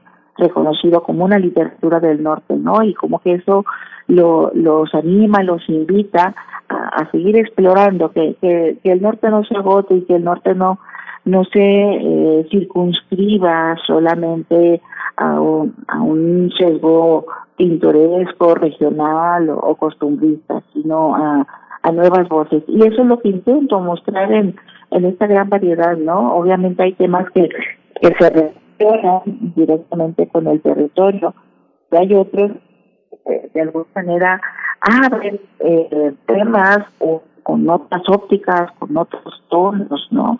O, o que repiten los mismos temas, pero desde una propuesta diferente. Sí, hay que poner solamente un poco de atención eh, y así uno va a encontrar pues narrativas muy dinámicas, propositivas, distintas, muy interesantes. Eh, doctora Mónica Torres Torija, también tienen en el sitio electrónico Literatura y Cultura del Norte de México tienen un repositorio digital, un sitio, un espacio especial para las publicaciones. ¿Qué, vamos a encontrar ahí? ¿Cómo está dispuesto? ¿Cómo está pensado? Eh, ¿Quiénes están en este repositorio? Bueno, ahí eh, tenemos esa página web del cuerpo académico donde hay evidencias pues de lo que hemos estado realizando como eh, investigadores. Están las evidencias, por ejemplo, del Coloquio Internacional Palincesto que hemos realizado en dos emisiones, un coloquio internacional donde hemos tenido presencias bastante significativas de colegas nacionales y del extranjero, obviamente sobre las mismas líneas de investigación que nosotros trabajamos. También eh, la cátedra Palincesto, que como les mencionaba, bueno, ya, ya tiene varias emisiones, eh, todas las, grabaciones, las sesiones, bueno, se, se, han subido a esta página y también tenemos un canal en el YouTube donde pueden buscar Cátedra Palincesto y bueno, pues ahí van a poder ver desfilar a, varios escritores, en otro caso han sido escritoras, ha estado Alarcón, eh, Liliana Blum, Socorro Venegas, eh, Mónica Lavín, escritoras que eh, de alguna forma están relacionadas con el norte de México, pero también eh, otras escritoras que o escritores que son importantes, ¿no? También está Eduardo Antonio Parra, Luis Jorge Bone, eh, César Silva Márquez, eh, pues han sido ya ya varios los que están ahí. Entonces en ese repositorio pues están eh, los videos tanto de, ponencias, de los coloquios internacionales que hemos organizado como un índice de, de publicaciones en donde se han difundido nuestras eh, investigaciones y eh, los videos de, de la cátedra Palincesto para que puedan acceder libremente a ellos.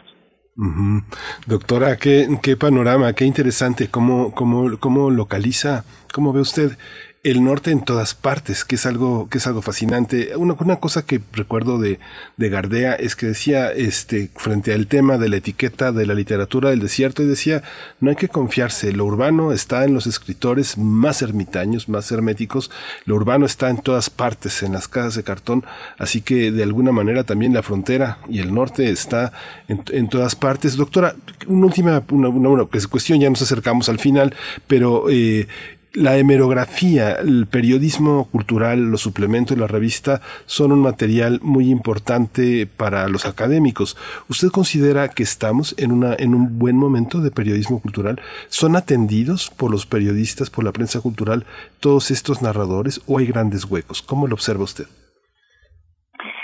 Yo creo que, que sí se les ha dado el reconocimiento. Muchos de ellos han tenido premios importantes, eh, hay, hay, hay una proyección que se da a través de diferentes medios informativos y yo creo que eh, su presencia ha, estado manifiesta de diferentes formas, ¿no?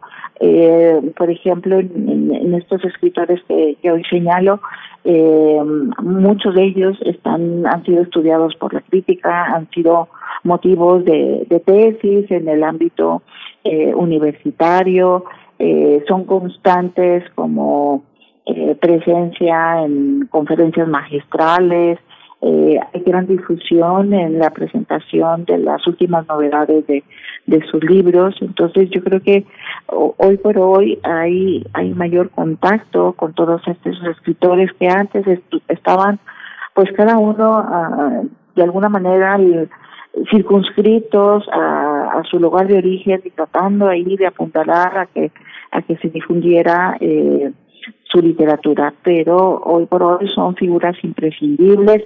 Eh, prueba de ello también es eh, la proyección en el ámbito internacional, ¿no? Varios de ellos que están eh, radicando en el extranjero, trabajando en el extranjero y que eh, desde el lugar donde se encuentran pues siguen de alguna forma eh, tratando de, de, fomentar ese vínculo, ¿no? Ese vínculo con, con su lugar de origen, pero también eh, proponiendo nuevas maneras de representarlo en su quehacer literario.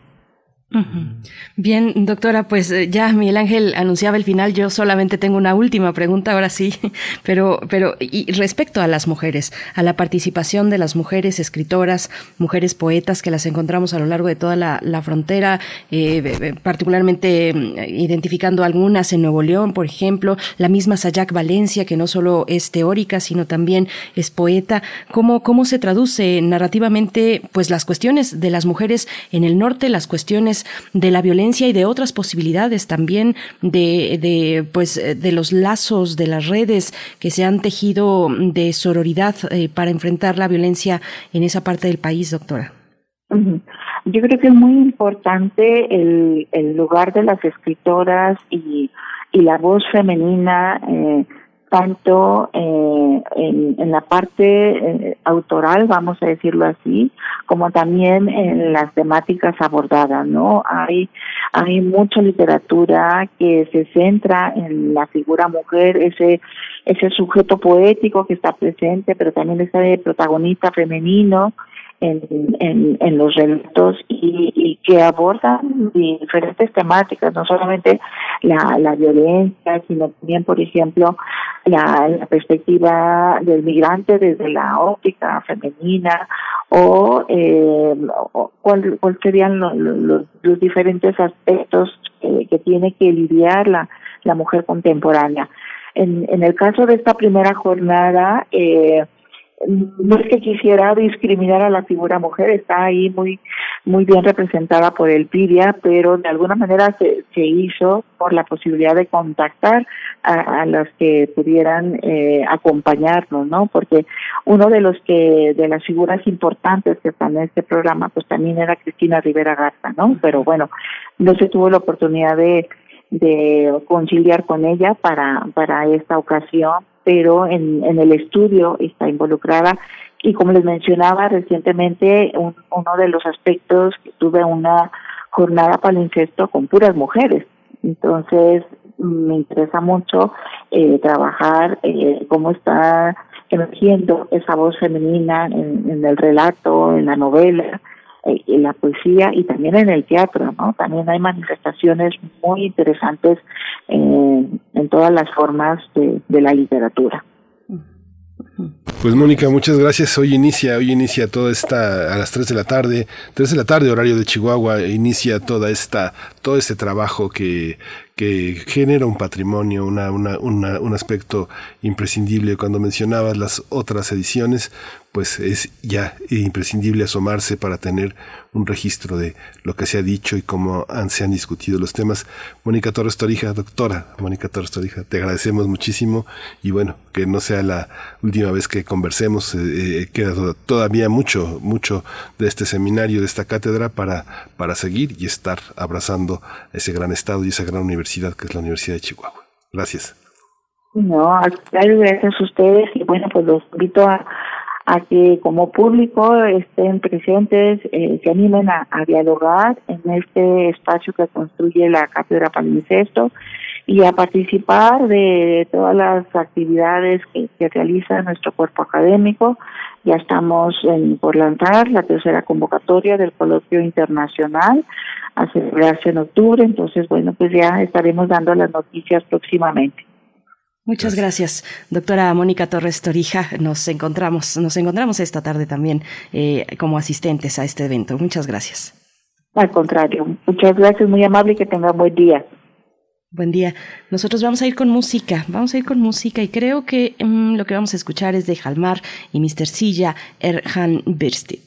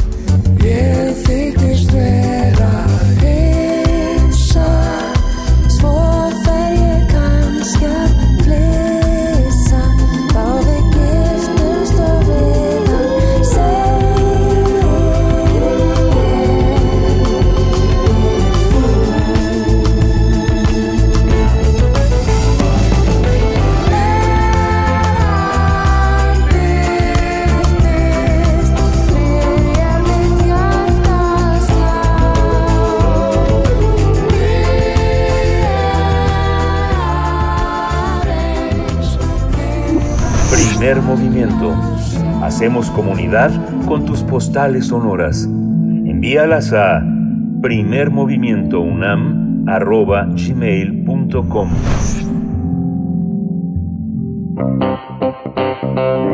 Nota Nacional juez federal del Poder Judicial de la Federación suspendió de nueva cuenta la audiencia donde le imputarían los delitos de asociación delictuosa, cohecho y operaciones con recursos de procedencia ilícita al panista Ricardo Anaya Cortés, porque el político no acudió al reclusorio norte. Al respecto, sus abogados dijeron que no saben dónde está y el Instituto Nacional de Migración detectó que se encuentra fuera de México el juez decidió no otorgarle una prórroga más al político panista, quien pidió ausentarse de su audiencia inicial, tal como lo había solicitado Eduardo Ismael Aguilar Sierra, abogado del político mexicano. Al tiempo que el juzgador federal del reclusorio norte suspendía la audiencia, Ricardo Anaya Cortés lanzaba otro video más para acusar al gobierno de una persecución política. De acuerdo con la Fiscalía General de la República, el panista se encuentra fuera de México desde junio de 2021 y todas sus otras audiencias las ha realizado a través de videoconferencias por Zoom. En agosto del 2021, Anaya denunció que Andrés Manuel López Obrador lo quiere castigar metiéndolo a la cárcel para que no sea aspirante en las elecciones de 2024. En respuesta, el presidente presidente expuso que las acusaciones por corrupción contra Ricardo Anaya provienen de sus mismos compañeros del PAN, cuando pretendía competir por la presidencia de la República en 2018. Tendremos un análisis sobre el proceso judicial contra el ex candidato presidencial. Nos acompaña Arturo Ángel Mendieta, periodista de Animal Político. Bienvenido.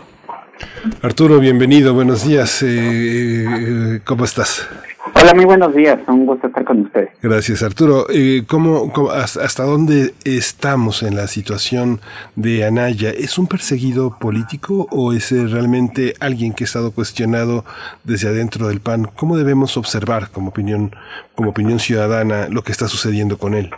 Digo, eh, bueno, evidentemente pues, eh, todo el mundo tendrá un punto de vista respetable sobre el asunto. Yo creo que a nosotros los periodistas nos toca poner los elementos en la mesa y lo que podemos decir es que Ricardo Anaya es un político eh, opositor muy fuerte en el actual sexenio que enfrenta una acusación en un proceso judicial en su contra, eh, pues promovida evidentemente por eh, la Fiscalía General de la República, pero evidentemente también promovida por el propio el propio gobierno de la de la República, ¿no? Ricardo Anaya, pues este, está siendo acusado, hay que recordarlo, junto con otras personas, de haber recibido sobornos para aprobar eh, la reforma energética, una reforma energética que, y por eso es importante los contextos, pues siempre fue duramente atacada por el presidente eh, Andrés Manuel López Obrador, bueno, desde los tiempos en que era candidato, que nunca le gustó, que básicamente es, eh, la califica como de los peores errores en los últimos años y de las mayores expresiones de esta fase, el eh, periodo neoliberal, como lo denomina el presidente, y que, eh, y que eh, pues, al, al, al, revelarse la presunta operación de sobornos con la cual se aprobó la reforma energética, en la que se pagó dinero además algunos de los principales opositores del presidente López Obrador, pues bueno, evidentemente se trata de una historia que además pues, de ser cierta, pues evidentemente resulta indignante, pues es una historia que convenientemente descalifica esta reforma eh, y, tal como lo había hecho el presidente López Obrador y que confirmaría lo que el presidente López Obrador sostiene de que básicamente hubo un montón de corrupción detrás de esto. El problema es que pues la historia está ahí, pero hay que probarla, ¿no? Y ahí es donde eh, eh, ya entramos a la cancha del, terreno judicial, ¿no? hay una, denuncia que en su momento puso Emilio Lozoya eh, acusando a todos estos legisladores y al Ricardo Anaya de, pues, de haber eh, presionado ellos mismos para recibir recursos a cambio de agilizar la, la aprobación de la reforma, pero que pues se tiene que probar esas denuncias en un juicio, ¿no? Ese es, ese es, ese es, la, ese es el meollo del asunto y pues evidentemente lo que sostienen eh, no solamente Ricardo Anaya, sino algunos de los otros imputados, como Jorge Luis Lavalle, que por cierto está preso en el Reclusorio Norte, pues sostienen que en realidad la denuncia de los Ollas son puras mentiras, que son puras calumnias, que es un cuento que se inventó porque le resultaba muy conveniente ese cuento al gobierno, en su que encajaba el cuento eh, eh, a, la perfección en su discurso político pero que en realidad pues no se puede probar porque no es cierto, ¿no? Entonces, eh, en ese momento nos encontramos, estamos llegando a los momentos en que esas cosas se tienen que probar, en que los procesos judiciales tienen que avanzar, y es aquí donde yo creo y donde estamos viendo pues algunos hechos importantes que se están presentando, como lo revelamos esta semana en Animal Político, como la acusación final que presentó la Fiscalía General de la República en contra de, de Emilio Lozoya y donde concluye pues básicamente que Lozoya realmente fue el beneficiario del dinero de Odebrecht y no se menciona, eh, por lo menos insisto, en esta acusación final que cierra la investigación del tema de Odebrecht en contra de Lozoya, pues no se menciona para nada que él luego pues eh, lo haya repartido o que no se lo haya quedado, sino básicamente la Fiscalía concluye que él operó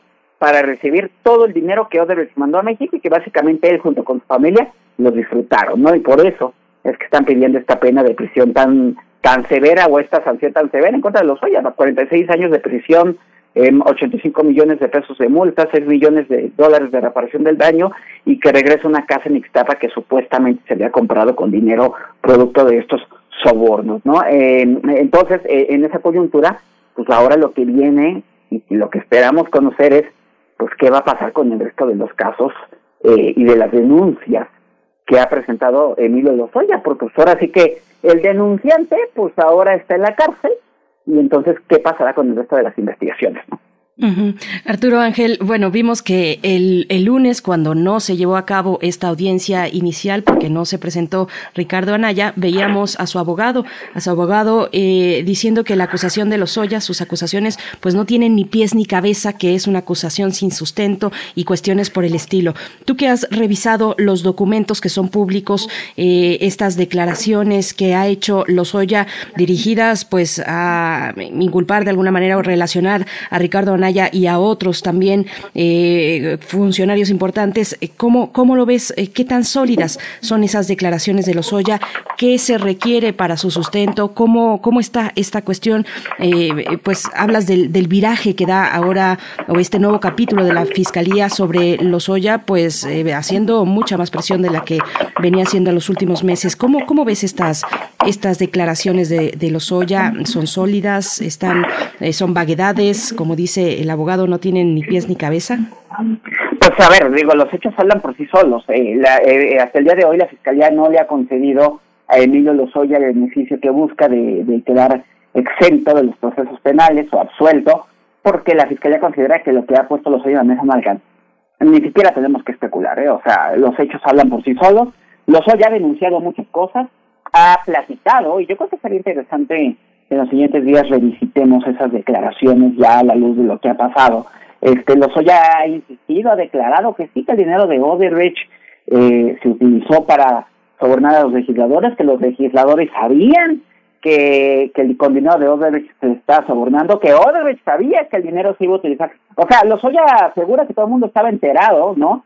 Pero el tema es probarlo, evidentemente, ¿no? Eh, sabemos, porque además hemos leído las declaraciones, insisto, creo que va a ser un ejercicio interesante volver a revisarlas todo ya minuciosamente. Eh, Lozoya habla de una relatoría de hechos, eh, sin embargo, el punto en el que se está de alguna manera eh, complicando el asunto para él es que eh, pues los elementos que ha aportado no alcanzan aún para, no le alcanzan a la fiscalía para transformarse en acusaciones pues sólidas, ¿no? Eh, que justifiquen pues el beneficio que estaba buscando Emilio Lozoya. Digo, hay un video de una persona que trabajaba en el Senado con los panistas recibiendo mucho dinero, eso es una realidad, o sea, eso eso eso pasó, ahí están las imágenes.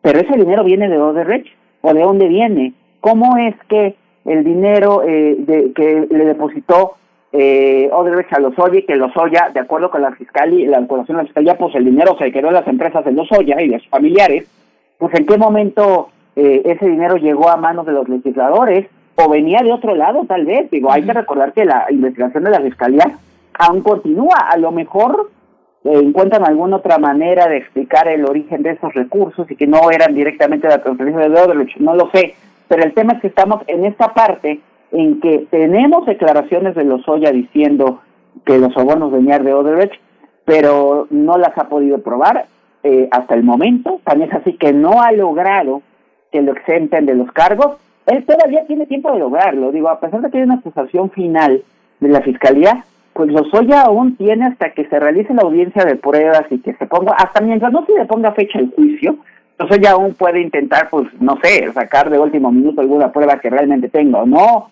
o alguna de esas cosas.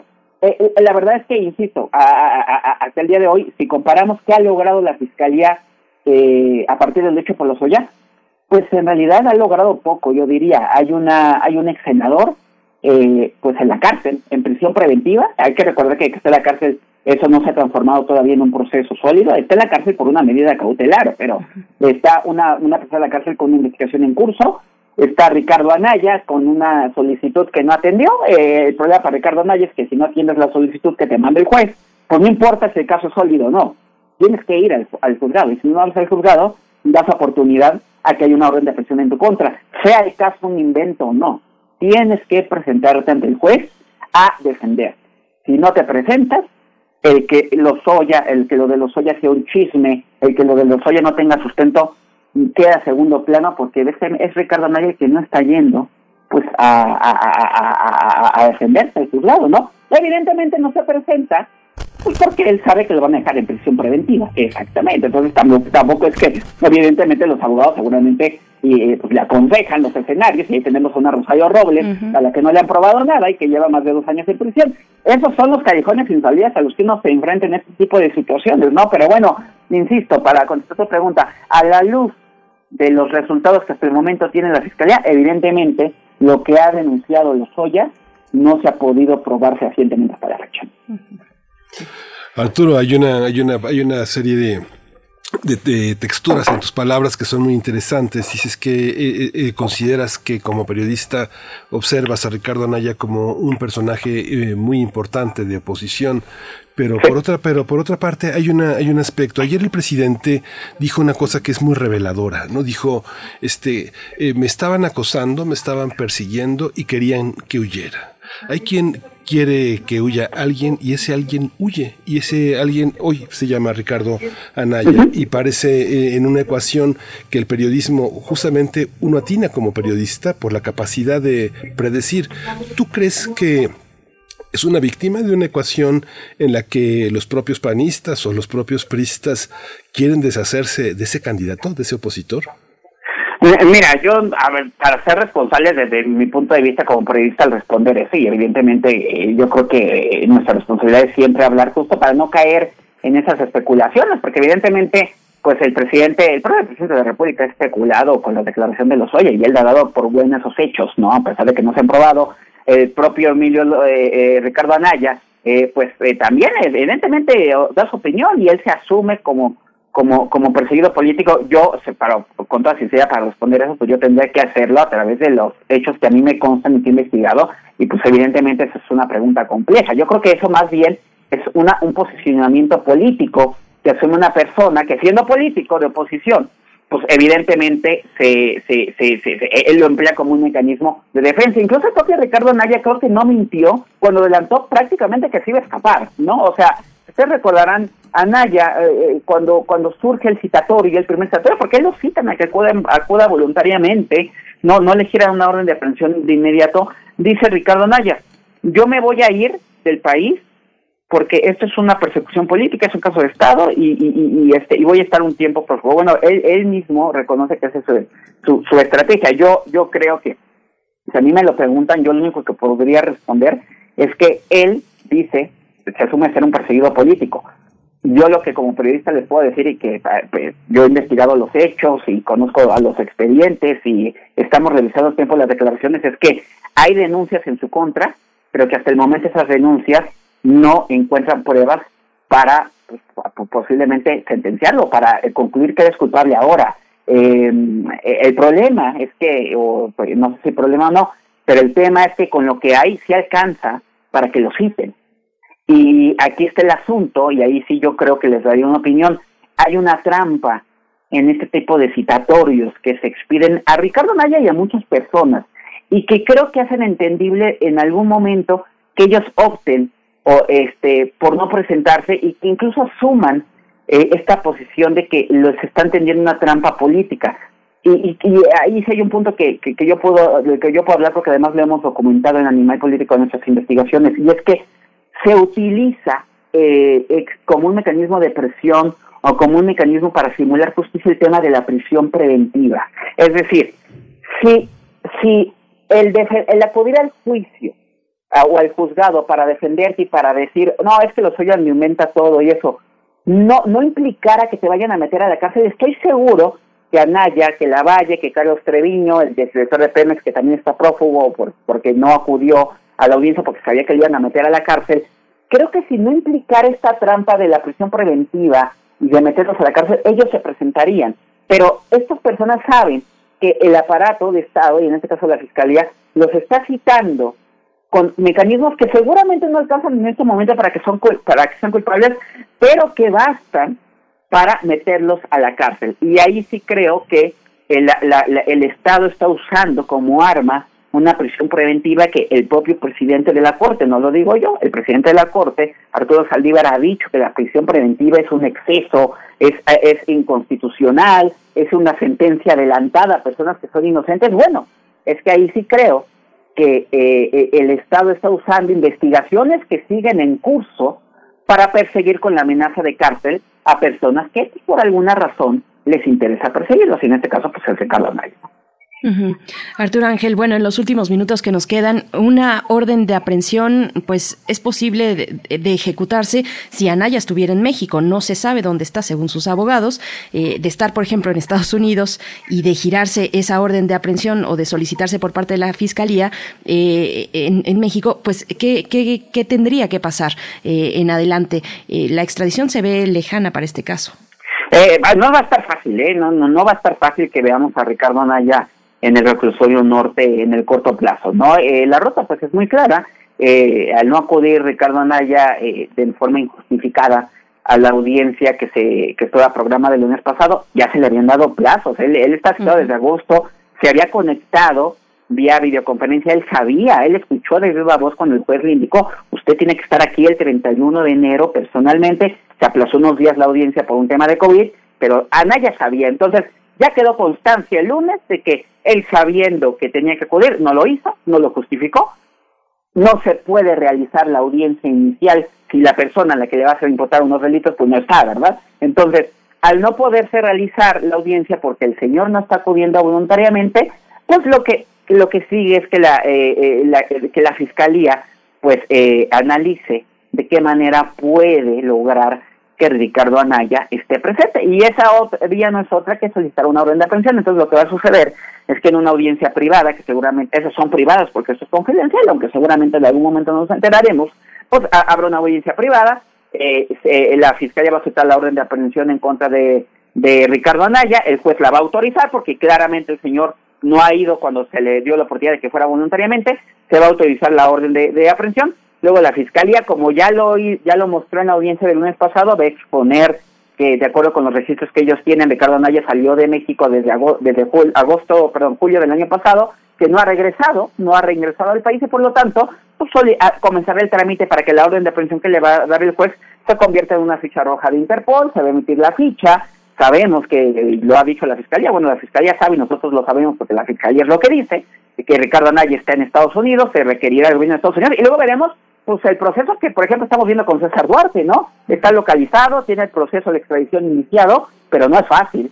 Lleva tiempo, seguramente Ricardo Anaya expondrá como su defensa ante el gobierno estadounidense que lo están persiguiendo políticamente y que por lo tanto México, el caso en su cuanto es un caso político y que por favor no le entreguen. Es una, es una, es un transcurso muy largo donde seguramente lo que veremos es eh, no veremos desafortunadamente este proceso judicial esclarecerse pronto, lo que veremos es a un, seguramente al gobierno calificando a Naya de un prófugo y que huyó y que no rinde las cuentas, y a Ricardo Anaya, por su lado esgrimiendo que es un perseguido político y que por eso lo quieren meter a la cárcel un montón de años. Eso es lo que va a suceder en el caso de Ricardo Anaya, pero creo que también es interesante que veamos qué pasa con las otras personas que están señaladas. La Lavalle, el senador Lavalle está en prisión preventiva, Eh, la fiscalía está eh, eh, cerrando la investigación. Vamos a ver si la fiscalía insiste en acusar a la Valle de eso y qué responden los abogados la Valle a la luz de todo lo que hemos venido enterándonos de lo que no se ha podido probar de lo que dijo Lozoya y qué pasa con los otros integrantes de este complot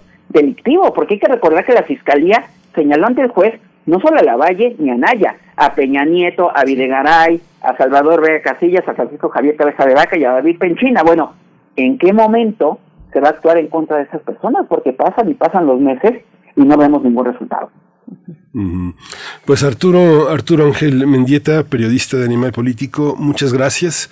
Pues seguiremos, seguiremos en el seguimiento de todo esto y que nos pones, bueno, no, no solo a nosotros, sino eh, a las autoridades correspondientes en este, en este brete de saber qué pasa con los demás. Te agradecemos muchísimo tu presencia aquí en Radio UNAM, en primer movimiento. Muchas gracias, Arturo. Eh, no, un gusto platicar con ustedes y saludos al auditorio. Muy buenos días. Gracias. Despedimos a la Radio Universidad, eh, a la Radio Nicolaita, que como todos los días de 8 a 9 nos conectamos eh, aquí en primer movimiento. Quédese aquí, regresamos en un par de minutos. Síguenos en redes sociales. Encuéntranos en Facebook como Primer Movimiento y en Twitter como arroba PMovimiento. Hagamos comunidad.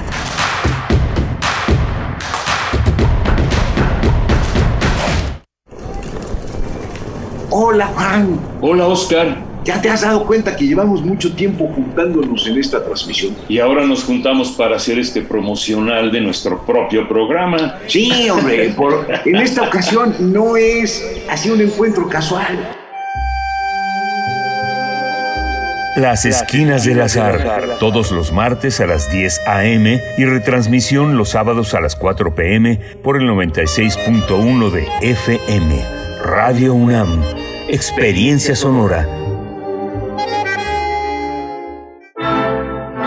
Opinión es sumamente valiosa. Cuéntanos qué opinas de la programación musical de Radio UNAM. Entra a www.radio.unam.mx. En la parte inferior de la página, encuentra el aviso y dale clic. Aparecerá un cuestionario. Encuéntralo también en nuestras redes, Facebook, Twitter e Instagram. Eres parte fundamental de nuestra historia. Gracias por colaborar. Radio UNAM, Experiencia Sonora. ¿Ya conoces la papeleta para el proceso de revocación de mandato? Sí, contiene estrictas medidas de seguridad para proteger nuestra opinión. Si quieres conocerla, entra a INE.mx. ¿Y quiénes contarán nuestras opiniones? Nuestras vecinas y vecinos elegidos por sorteo y capacitados por el INE, quienes garantizan certeza, legalidad y transparencia. El ejercicio de revocación de mandato va y va muy bien. Este 10 de abril, toma tu decisión, participa y celebremos nuestra democracia. Mi INE nos une.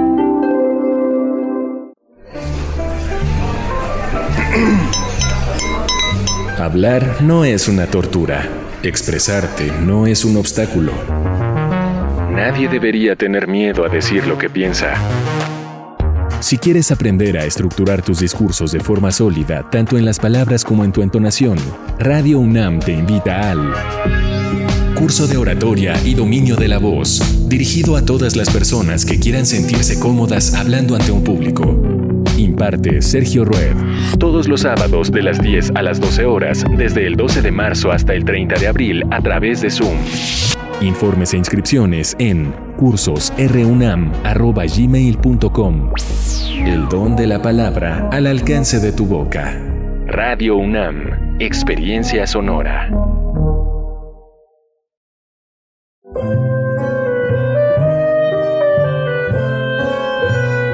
Gabinete de Curiosidades.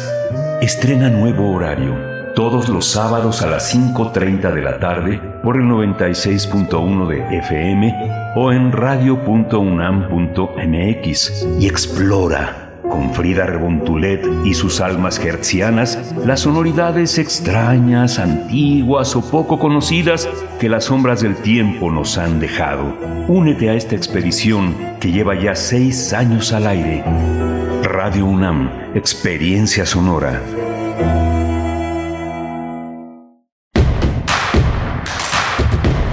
Encuentra la música de primer movimiento día a día en el Spotify de Radio UNAM y agréganos a tus favoritos.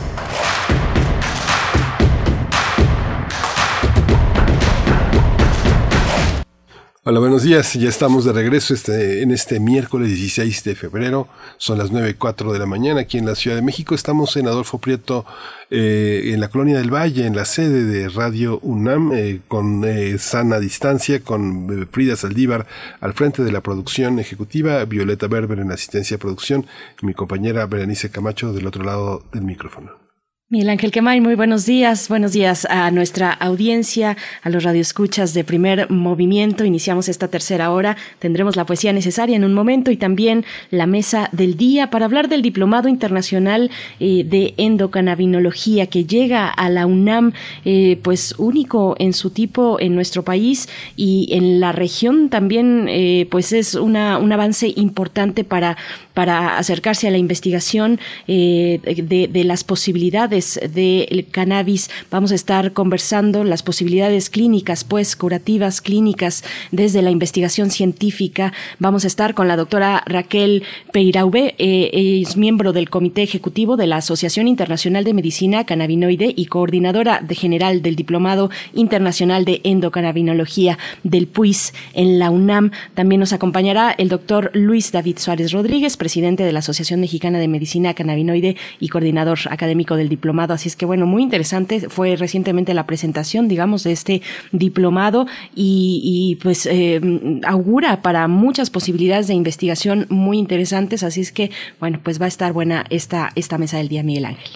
Sí, va a ser muy, muy interesante para los profesionales de la salud atender este llamado y esta oportunidad de profesionalizarse aún más en una cuestión que suele tener aristas eh, políticas, morales, que tienen que verse desde un punto de vista científico para poder contribuir a la ayuda de, de, pacientes y de personas involucradas.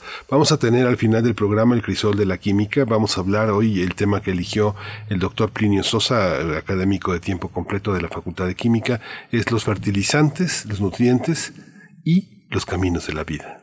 Los caminos de la vida con el doctor Plinio Sosa y bueno, varios comentarios en redes sociales, por supuesto, el tema de Ricardo Anaya en todo este contexto de Odebrecht. Eh, hay que decir que el, proceso, digamos, eh, las, eh, las cuestiones con las que se inicia fuertemente este proceso tienen que ver con declaraciones de altos funcionarios en un juicio en Brasil, altos funcionarios de Odebrecht, que señalaban directamente a Emilio Lozoya eh, exdirector, ahora exdirector de Pemex, eh, pues de recibir sobornos, un primer soborno de 10 mm, millones, a ver, vamos, eh, no tengo exactamente aquí la, la sí, 10 millones de dólares para garantizar el control sobre esa, sobre la producción petrolera, en fin, ahí están ese, ese primer momento, digamos, para abrir el capítulo en México, cuando altos funcionarios en Brasil, altos funcionarios de Odebrecht, pues señalan directamente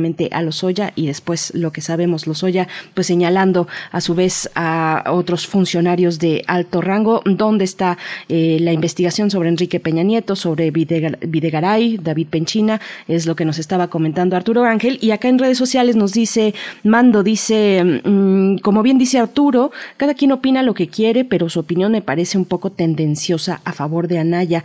David Castillo también dice oposición pues fíjense pues yo creo que sí, Anaya es el candidato de la oposición y eso nos dice cómo anda la oposición.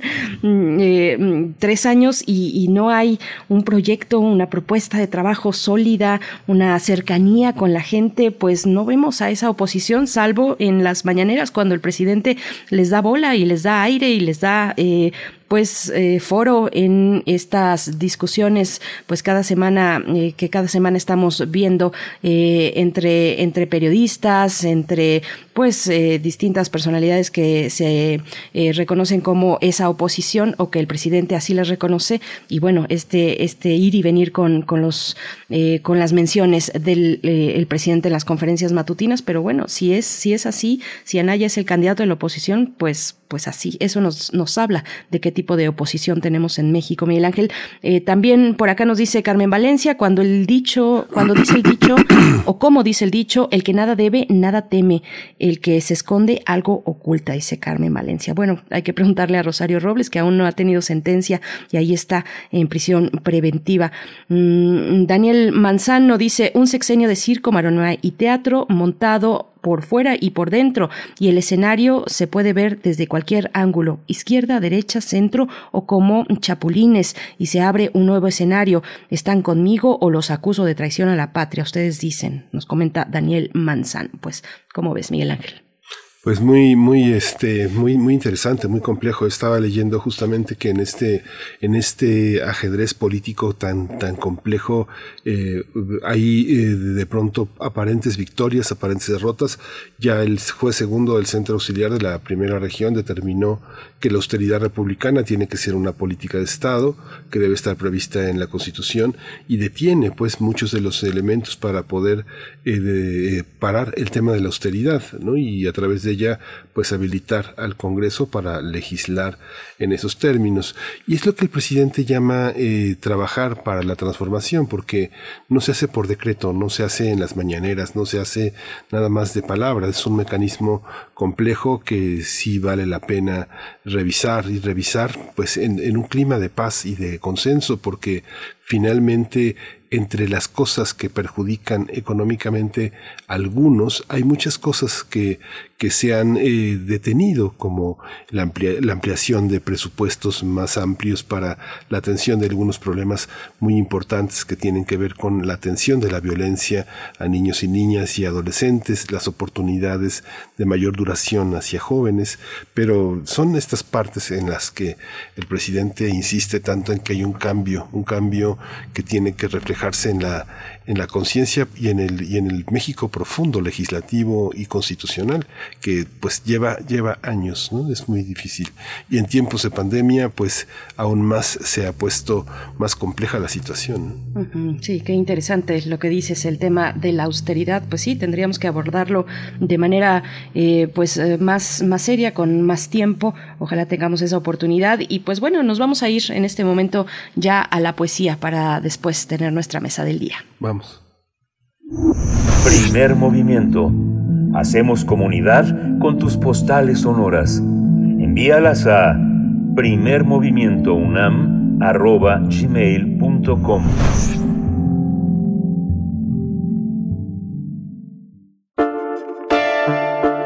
Es hora de Poesía Necesaria. La poesía y la música también son propuestas de mujeres trans. Camila Sosa Villada, bueno, a mí me tiene fascinada cuando en su cuenta de Twitter, eh, no, no de Twitter, de Instagram, eh, de vez en cuando lee en voz alta, pues, extractos de, de, otros autores, de otras autoras. Y bueno, su novela Las Malas, pues, es una obra hermosa, tiernísima, sórdida también, un relato iniciático respecto a la experiencia trans, eh, con la tía Encarna como protagonista, quien, quien acoge a un grupo de mujeres trans que se prostituyen en el Parque Sarmiento. Y bueno, si no han leído Las Malas, se están, se están perdiendo de una hermosa novela, la de Camila Sosa Villada, desde Argentina. Y bueno, esa novela precisamente le mereció el premio Sor Juana Inés de la Cruz, eh, que otorga la FIL Guadalajara. Eh, esto fue en el año 2020.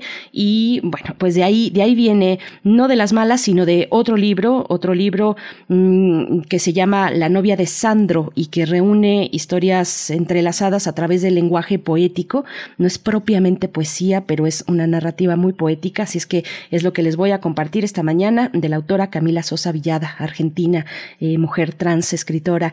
Y en la música, Luisa Almaguer, cantante, cantautora en realidad, actriz, activista trans mexicana. Ella es creadora del primer podcast trans en Latinoamérica. Pues bueno, vamos con Camila Sosa Villada eh, en este extracto de La novia de Sandro.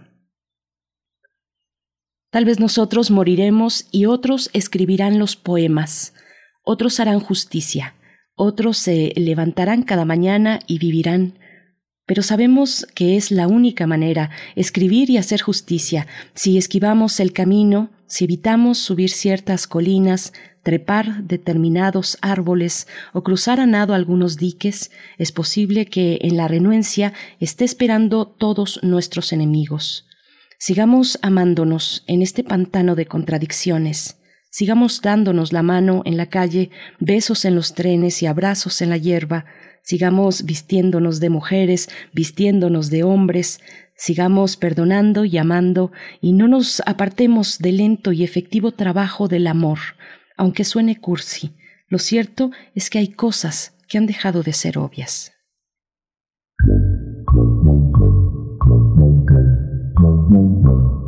En la azotea me acuerdo más de ti.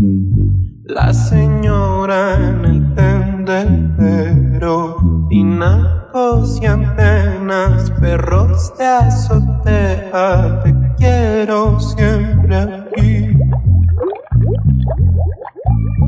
Somos iguales de nuestros colmillos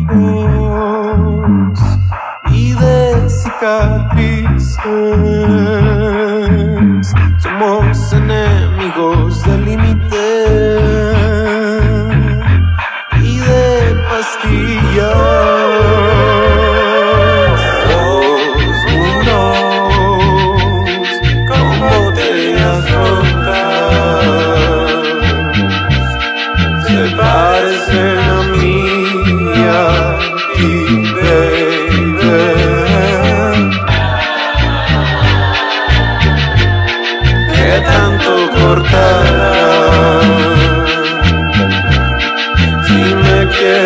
Quiero salvar a ti, baby. Las hojas secas tendremos que barrer alguna bacha encontraremos.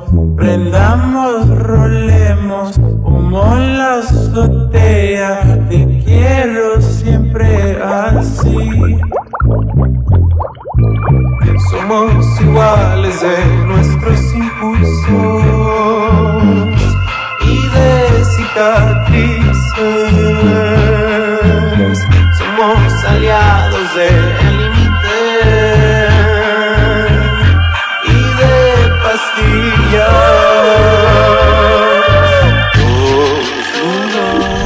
Primer movimiento. Hacemos comunidad en la sana distancia.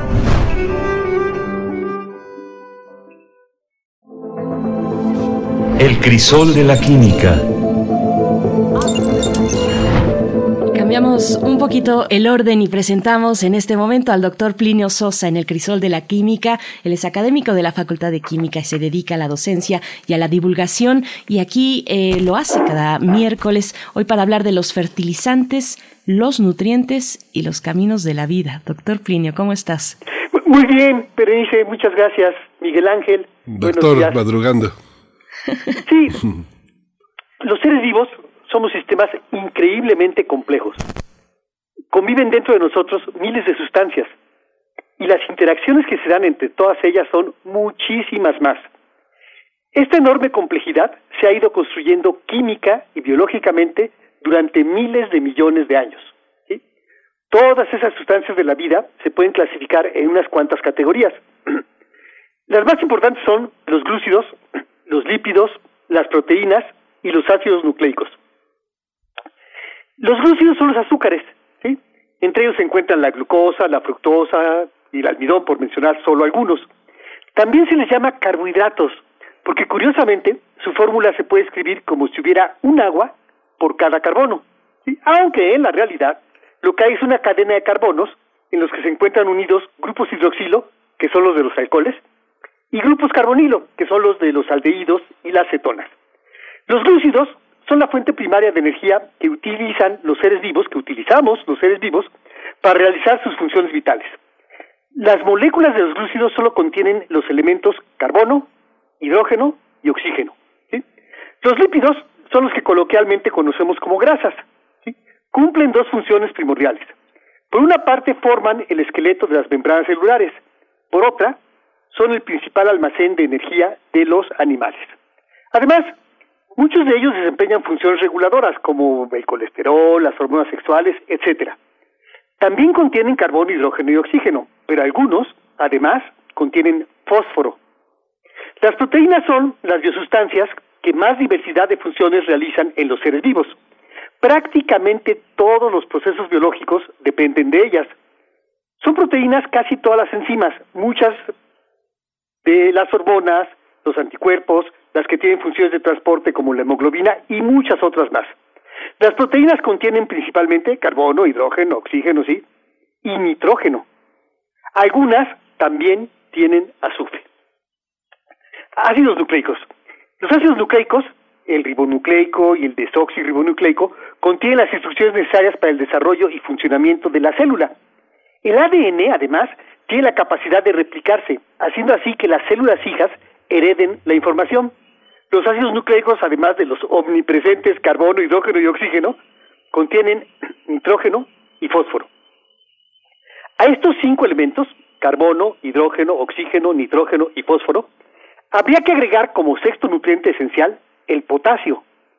Los iones de potasio más son vitales para el funcionamiento de todas las células vivas. El paso de iones de potasio a través de las membranas de las células nerviosas es necesario para la transmisión del impulso nervioso. Además, compensa la carga negativa de los grupos fosfato en los ácidos nucleicos y está presente en los extremos de los cromosomas, estabilizando su estructura. Importante el potasio también.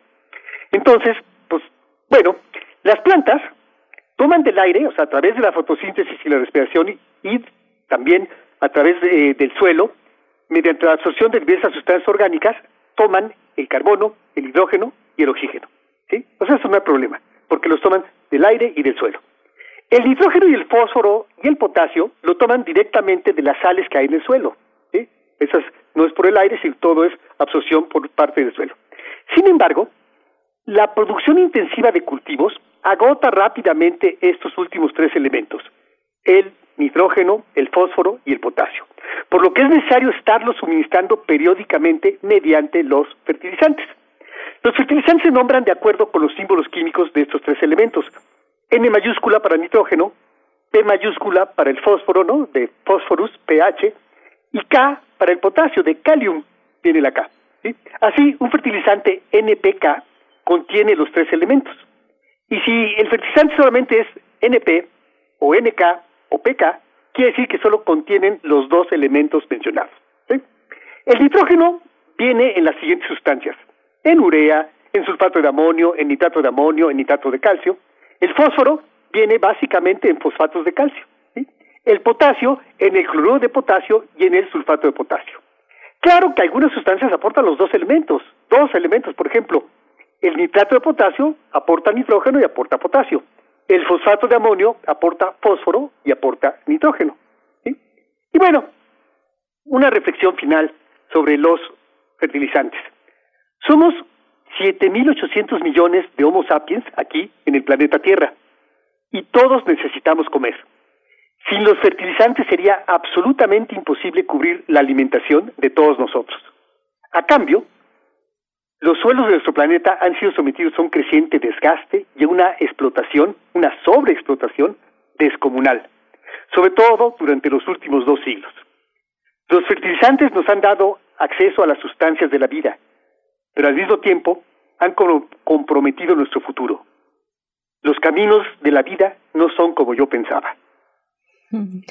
Pues doctor Plinos, o sea, qué importante, qué importante esta cuestión, hacer reflexión al respecto, al trato de los suelos eh, y, a esta cuestión desde la química. Muchísimas gracias, pues sí, los caminos de la vida, pues hay que encontrar nuevos caminos, abrir brecha, abrir posibilidades eh, para la sustentabilidad de la especie humana y en general del planeta. Agradecemos como siempre, doctor Plinio, que, además hayas madrugado en esta ocasión, que nos adelantamos un poquito con, con el crisol de la química, pero pues nos encontramos en ocho días. Sí, en ocho días nos encontramos. Gracias, doctor. Hasta luego, Miguel Ángel. Adiós. Hasta luego. Pues nosotros vamos a ir con música, Miguel Ángel.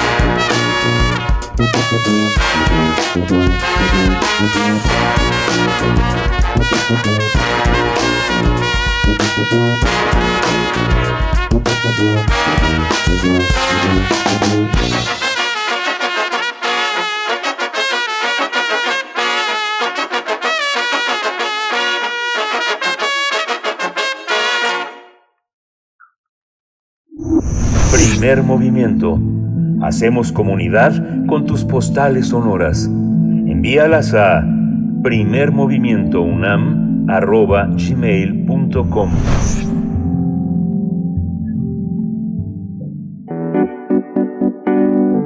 La mesa del día. Al uso medicinal de la cannabis y los cannabinoides entre los profesionales de la salud, el Programa Universitario de Investigación en la Salud de la UNAM, el PUIS, y la Asociación Mexicana de Medicina Cannabinoide, AC, organizan el Diplomado Internacional en línea de endocannabinología, que se realizará de marzo de 2022 a junio de 2023. Este diplomado también busca la formación de recursos humanos para la investigación, producción y prescripción de productos a base de cannabis y cannabinoides desde una perspectiva científica integral. Para el doctor Samuel Ponce de León, titular del PUIS, se trata de un diplomado urgente ante el avance en la investigación científica y el desarrollo de las legislaciones en otros países. Los expertos señalan que en México hay atraso en este tema y existe desinformación generalizada y estigma social sobre el uso de la cannabis y los cannabinoides para uso medicinal. El diplomado estará estructurado en 12 módulos y 103 temas, de los cuales 92 son contenidos teóricos y 11 talleres. En total serán 216 horas distribuidas en 54 semanas, una sesión de 4 horas a la semana. Se impartirá los miércoles de 14 a 18 horas a través de las plataformas Zoom y Moodle. Para mayores informes sobre las inscripciones al diplomado, se puede consultar la página puis.unam.mx. Conversaremos sobre este diplomado que ofrece formación sobre uso medicinal de cannabis con perspectiva científica integral. Nos acompaña la doctora Raquel Peiraube, miembro del Comité Ejecutivo de la Asociación Internacional de Medicina Cannabinoide y coordinadora general del Diplomado Internacional de Endocannabinología del PUIS de la UNAM, y el doctor Luis David Suárez Rodríguez, presidente de la Asociación Mexicana de Medicina Cannabinoide y coordinador académico del diplomado. Bienvenidos. Muchas gracias a ambos por estar aquí esta mañana en la mesa del día en primer movimiento. Doctora V, gracias por esta participación. Buenos días. Gracias a ustedes por esta gentil invitación. Al contrario, doctor Luis David Suárez Rodríguez, igualmente, bienvenido. Buenos días. Buenos días, muchas gracias por, por la invitación a participar en su programa. Gracias, gracias a ambos. Pues empezamos con nuestra charla. Eh, qué, qué, interesante, qué eh, pues eh, propositiva y qué horizontes también se abren pues con la llegada de este diplomado. Eh, les pregunto a ambos para, para abrir para abrir boca, pues en qué lugar pone a México y a la región con respecto a otras a otras regiones, a otros países, a Estados Unidos. En qué lugar nos pone la llegada de este diplomado. Qué horizontes se abren con el mismo, doctora V, por favor. Bueno, este, con, con, gran satisfacción puedo decir que eh, con respecto a la formación de recursos humanos para la prescripción, la investigación y la producción de medicamentos y otros derivados, otros productos potenciales, con este diploma de la UNAM, por ser la UNAM quien es y por el diseño y, y el staff docente de docentes que tiene el diploma, México sin duda y sin discusión alguna quedará posicionado en el primer lugar. Eh, puede sonar soberbio, pero no es lo que digo, no es mi observación como conocedora de los programas de formación en distintas partes del mundo, es lo que han dicho docentes que integran el comité académico honorario de, de este diplomado personas como uh, los grandes referentes de, esta, de la investigación y producción de conocimiento en este campo, es lo que han dicho, es que es una experiencia única en el mundo. Esto tiene un antecedente que es el, el, diplomado que yo dirigí en una universidad pública de Argentina, que tenía bastantes menos horas, 60 menos que este eh, eh, diplomado, contiene muchas de las asignaturas, pero con el trabajo maravilloso que hemos hecho con AMCAM y el PUIS, hemos potenciado aún más por identificar, no solamente en base a la evaluación de la experiencia previa, sino por haber identificado necesidades de los profesionales en su formación, que no son solo sobre cannabis. Es cómo leer críticamente un documento científico. Hemos visto que con mucha ligereza y son captados en su ingenuidad muchos profesionales porque no pueden darse cuenta, no tienen las herramientas para darse cuenta si un trabajo es serio o no es serio. ¿Cómo evaluar un trabajo científico? ¿Cuáles son los pilares éticos a considerar no solo en la práctica clínica en este campo, sino también en la investigación preclínica y clínica? Y así hemos ido agregando, eh, como por ejemplo, desarrollo de metodología de la investigación. Este diploma, en realidad, con toda nuestra picardía, lo vamos a confesar con el doctor Luis David y con el PUIS, estamos pensando que sea la semilla de un futuro posgrado de la especialidad en endocannabinología. Esto hace que la UNAM y México, de la mano de la UNAM, en esto van a ser los unos en el mundo. Eh, doctora, y bueno, más adelante será muy interesante también que nos comparta su experiencia desde, desde Uruguay, donde entiendo que nos estamos enlazando con usted y donde también ha realizado pues un trabajo muy importante. Y, voy con usted, doctor Luis David eh, Suárez Rodríguez, eh, pues lo mismo, qué oportunidades se abren para el, escenario en México, al menos, pero yo pensaría también en, la región, es un diplomado en línea que tiene todas estas oportunidades de pues hacer redes en otros, en otros lugares, eh, en otros países distintos a México. ¿Qué, ¿Cuáles son esas oportunidades que se abren para la investigación eh, clínica eh, con respecto al uso de cannabis, doctor? Sí, definitivamente, como menciona la doctora Peirauve, el hecho de poder trabajar en nuestra máxima casa de estudios, yo, para, para nosotros es un sueño hecho realidad. Cuando estábamos de activistas y de estudiantes en la Facultad de Medicina, pues alguna vez soñamos con que se pudieran incorporar materias de este tipo a la currícula médica, que es un pendiente en prácticamente todas las latitudes del mundo. A muy pocos o a ningún médico en su formación, digamos, académica en la carrera, se le explica del sistema endocannabinoide. Este es un conocimiento pues muy nuevo, digamos que de 1992 para la fecha es como cuando se ha venido realmente trabajando en el sistema endocannabinoide y en descubrir pues todas sus implicaciones y la verdad es que es un pendiente muy grande incorporar este conocimiento a la formación de recursos humanos, no solo médicos, también técnicos, científicos, porque requerimos biólogos, requerimos químicos, requerimos agrónomos que sepan de esta planta, ya que vamos ahora, ya que hay un, un, un paradigma de regulación del uso medicinal, pues requerimos que nuestros médicos la conozcan y la conozcan a profundidad, no con cursitos pequeños de 20 horas, de 16 horas, que es lo que hemos estado haciendo, por ejemplo, en la asociación durante los últimos años, sino con un realmente un programa que permita abordar esta planta con toda la complejidad de lo que es. Y, siendo específico sobre su pregunta de investigación, creo que ese es otro de los eh, objetivos más importantes del programa. No es solamente la formación de recursos humanos para la salud, sino es tender puentes de colaboración con los principales centros en donde se está produciendo el conocimiento de endocannabinología a nivel mundial.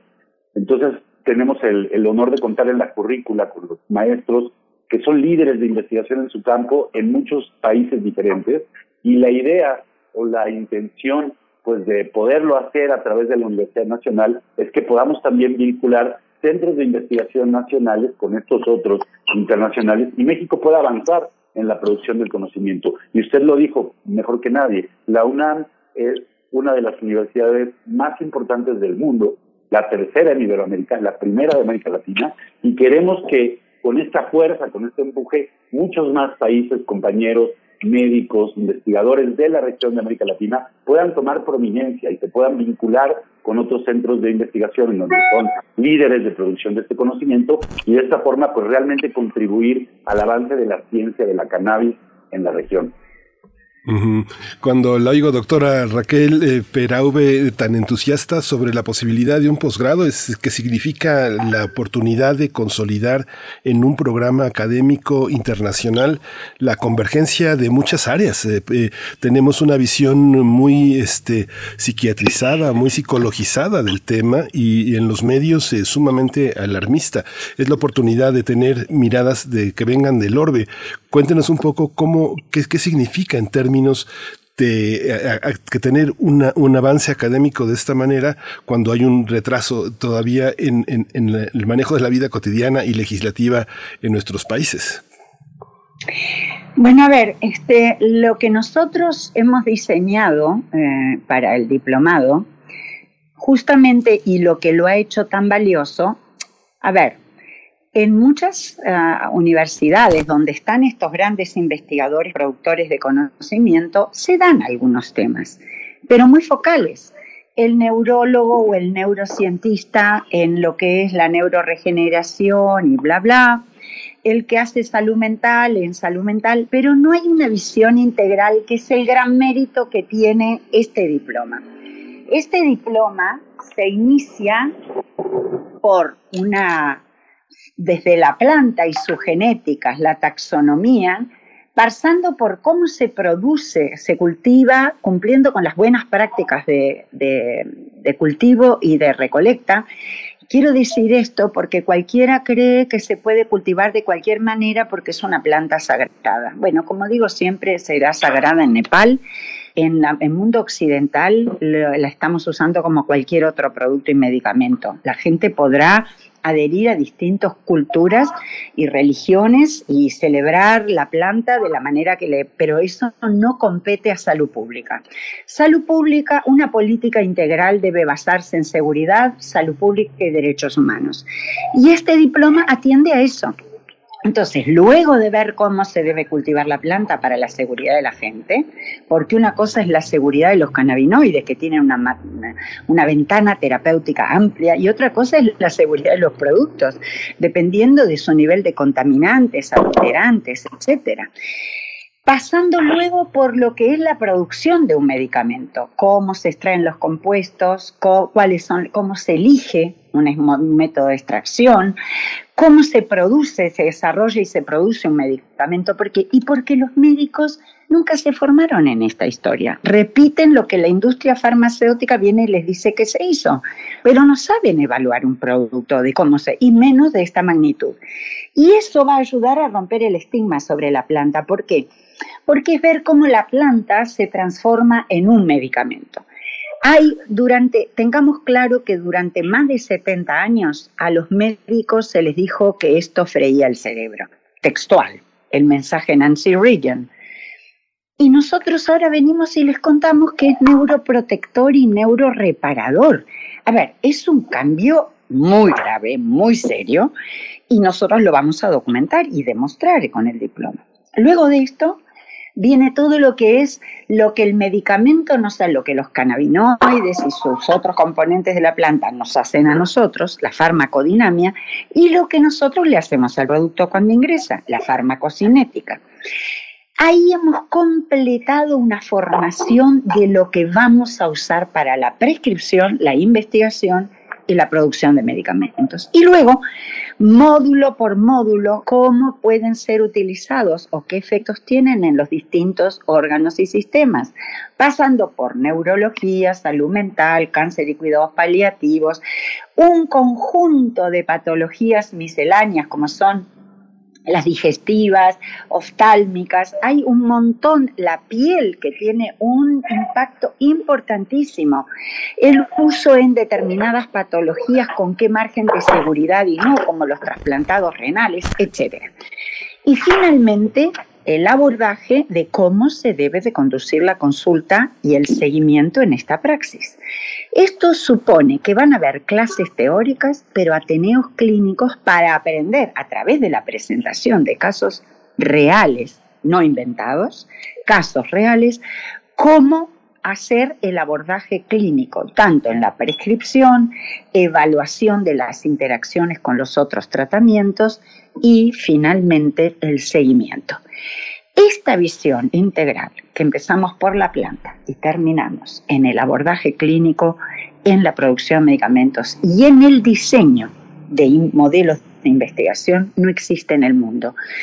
Un gran químico, quizás por, por como lo han dicho muchos otros químicos impresionantes que trabajan en este campo, el profesor Mahmoud El Soli, que durante muchísimos años es el único que ha tenido permiso de, NIDA, el National Institute on Drug Abuse de Estados Unidos, liderado por Honora Volkov, mexicana, que ha tenido permiso para el cultivo en la investigación y que como muchos decimos, debe ser el hombre que más sabe y es docente como químico y es docente de este diplomado, él dice que no existe ninguna experiencia similar en el mundo, ni similar, y no tiene que ver con las horas, sino con la integralidad. Para mí que él diga esto, eh, y pueden imaginar que para mí es de los grandes piropos que uno puede haber recibido a nivel académico. Yo supongo que esto es lo que permite, esta explicación permite entender, y a quienes estén escuchando, cuál es el, el diferencial. Tenemos más de 70 docentes, más de 220 horas activas de clase, cuatro eventos paralelos a las cargas docentes, de horarios docentes, con que tienen un régimen para aprobación, a esas cargas horarias se agregan cuatro eventos paralelos que no son obligatorios para el alumnado, pero son actividades de extensión universitaria, como corresponde a una universidad pública, en los que vamos a abordar un montón de temas que no son habitualmente incluidos en las currículas. Nosotros los vamos a abordar. Y otro tema que lo hace único en el mundo y tiene que ver con la visión de la universidad, con la visión de la UNAM y de nosotros, es que va a tener un régimen de becas. Un régimen de becas que tiene dos pilares. Uno está orientado a apelar a la responsabilidad social empresarial. Muchas empresas están fracasando por contratar personal y presuntos expertos que repiten muchos de los mitos de la vuelta.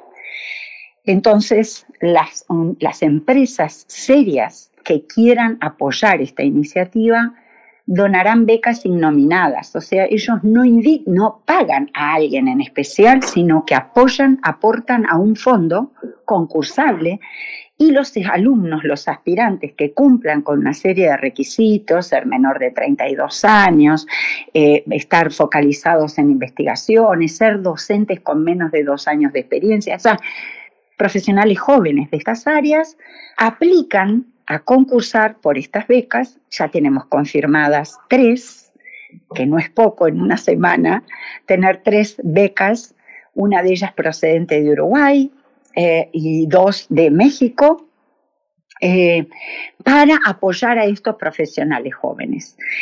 A la vez con estos eh, profesionales, no solo los jóvenes, sino todos los que participen del diploma, se va a crear una bolsa de empleo. No existe en el mundo bolsa de empleo de cannabis. No sé si van entendiendo, a mí me emociona solo contarlo, les, les digo, ¿eh?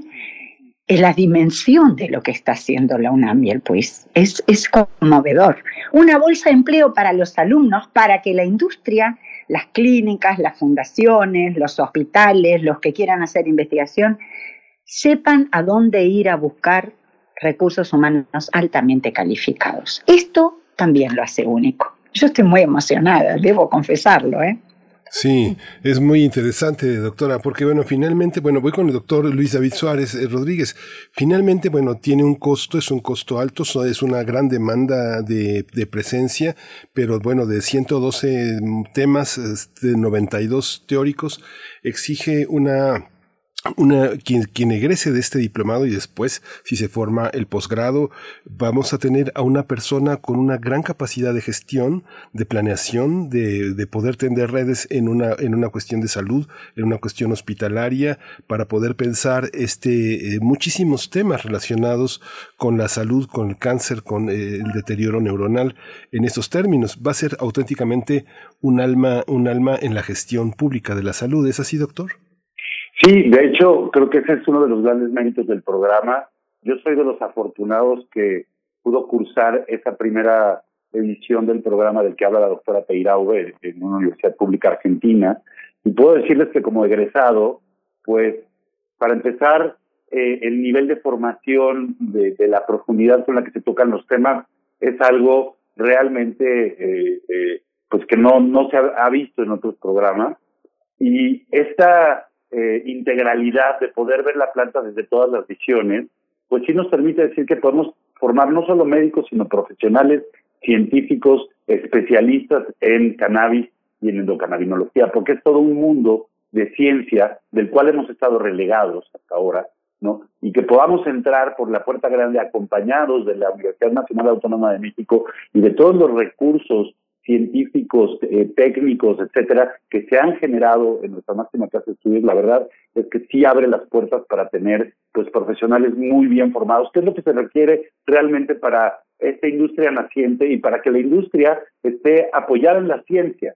Vemos cómo se ha regulado el cannabis en otras localidades, eh, en concreto con nuestros vecinos del norte en Estados Unidos, y lo que llevó ahí la batuta fue el mercado es decir, el mercado dictó las condiciones a través de las cuales se hizo la regulación y entonces eso significa que la ciencia la utilizan las compañías de repente un poquito a su conveniencia. Y nosotros creemos que en México y en América Latina podemos hacer las cosas de manera diferente, poniendo la seguridad del paciente y la ciencia por delante. A eso se refiere la doctora Peiraube cuando habla de que este es un enfoque de salud pública. Queremos realmente hacer una regulación del cannabis diferente, bien apegada a la ciencia, que, nuestra, nuestros médicos y nuestros especialistas en cannabis medicinal realmente sepan hablar del sistema endocannabinoide en cualquier eh, eh, eh, sistema biológico, porque el sistema endocannabinoide pues interactúa con absolutamente todo, con el sistema nervioso, con el sistema inmunológico, con la piel, con, con el sistema digestivo, ¿no? Y tiene implicaciones sobre terapia eh, que le demos a un paciente medicamentos cannabinoides, pues puede afectar un montón de cosas. No es nada más como está pasando ahora, que esto es lo que hace el mercado cuando el mercado dicta las condiciones de la regulación en un país, pues que nos lleva a que cualquiera ahorita diga, no, pues tómese sus cinco gotitas de CBD y se le van a quitar todos sus males. Justo lo que queremos es evitar esto, es tener no solamente profesionales de la salud y profesionales científicos bien capacitados, sino poder eh, socializar este conocimiento a, nuestra, a toda nuestra población, ¿no? Y efectivamente es un compromiso académico fuerte, son muchas horas, es más de un año de estar todos los miércoles, porque las clases van a ser los miércoles en la tarde, implica un compromiso fuerte, pero creo que la recompensa es muy grande. Este, realmente el conocimiento pues no tiene precio, el conocimiento para ayudar a nuestros pacientes y para contribuir a que nuestra sociedad se entienda bien lo que es la cannabis, lo que sí puede resolver, lo que no, lo que nos falta por investigar, creo que es una aportación pues realmente invaluable. Y, y yo quiero eh, destacar la sensibilidad del doctor Samuel Ponce de León, del doctor Mauricio Rodríguez, de toda la gente que está en el programa universitario de investigación en salud en la UNAM, que fueron muy sensibles a entender que este conocimiento pues no es cualquier conocimiento que, que implica una formación seria, un compromiso serio y, estamos ahí tratando de echarlo para adelante, ¿no? Claro. Eh, mm, doctora, voy, voy con usted, doctora Raquel eh, Peirauve. Eh, en, México hemos visto familias que, que, han luchado por el uso terapéutico, le llaman así, para casos diversos, sobre todo de uso pediátrico. Eh, son, son personas que pues han encontrado los caminos a cuesta arriba para hacer sus propios medicamentos, estas gotas de CBD, en fin, productos eh, similares. ¿Qué aportan esas experiencias, doctora? Eso que, ha hecho la gente, por lo que ha luchado la gente también que está en, en estas condiciones, que tiene algún familiar en alguna condición mm, eh, clínica adversa y, que, están aportando, digamos, esas experiencias que se encuentran en los bordes de la, de la investigación científica, doctora. Perdón, eh, no va a ser simpático lo que diga, pero eso no está en el borde de la investigación científica. La investigación científica supone una metodología que trae seguridad y que trae eficacia de la mano de ellos. Son experiencias personales, anecdóticas y de las que solo conocemos a los que fueron bien. Más del 50% de estas personas que han usado cannabis y cannabinoides o no tuvieron efecto o han tenido efectos adversos. Por la ilegalidad de la situación, raramente las personas que experimentaron no lo denuncian y tampoco se lo cuentan a su médico tratante. Pero los que atendemos los servicios de emergencia o los apoyamos, sabemos de muchos casos de arritmias, de hipocalcemias en niños por epilepsia, etc. Nadie duda del valor que tienen los compuestos de la planta para el tratamiento de muchas enfermedades y es científicamente demostrable. Eso no quiere decir que los productos que se usan sean seguros. La gente confunde la seguridad de un compuesto, que es el margen terapéutico que tiene entre la dosis eficaz y los efectos adversos, y otra cosa es la seguridad del producto. Más allá de las buenas intenciones, estos, estos productos que la gente hace artesanalmente, algunos le funcionan, pero no quiere decir que estén exentos de contaminantes, mismo inopinados, porque las condiciones para producir un medicamento no son cualquiera. Si esto que está pasando con el cannabis hubiera pasado con cualquier producto de la industria farmacéutica, esto era un escándalo público, estábamos todos manifestando en el Zócalo, mayor independencia de Uruguay. Pero como es cannabis, hay una serie de mitos asociados que tienen que ver con eh, la, cultura canábica del activismo. Esto no es la perspectiva de salud pública.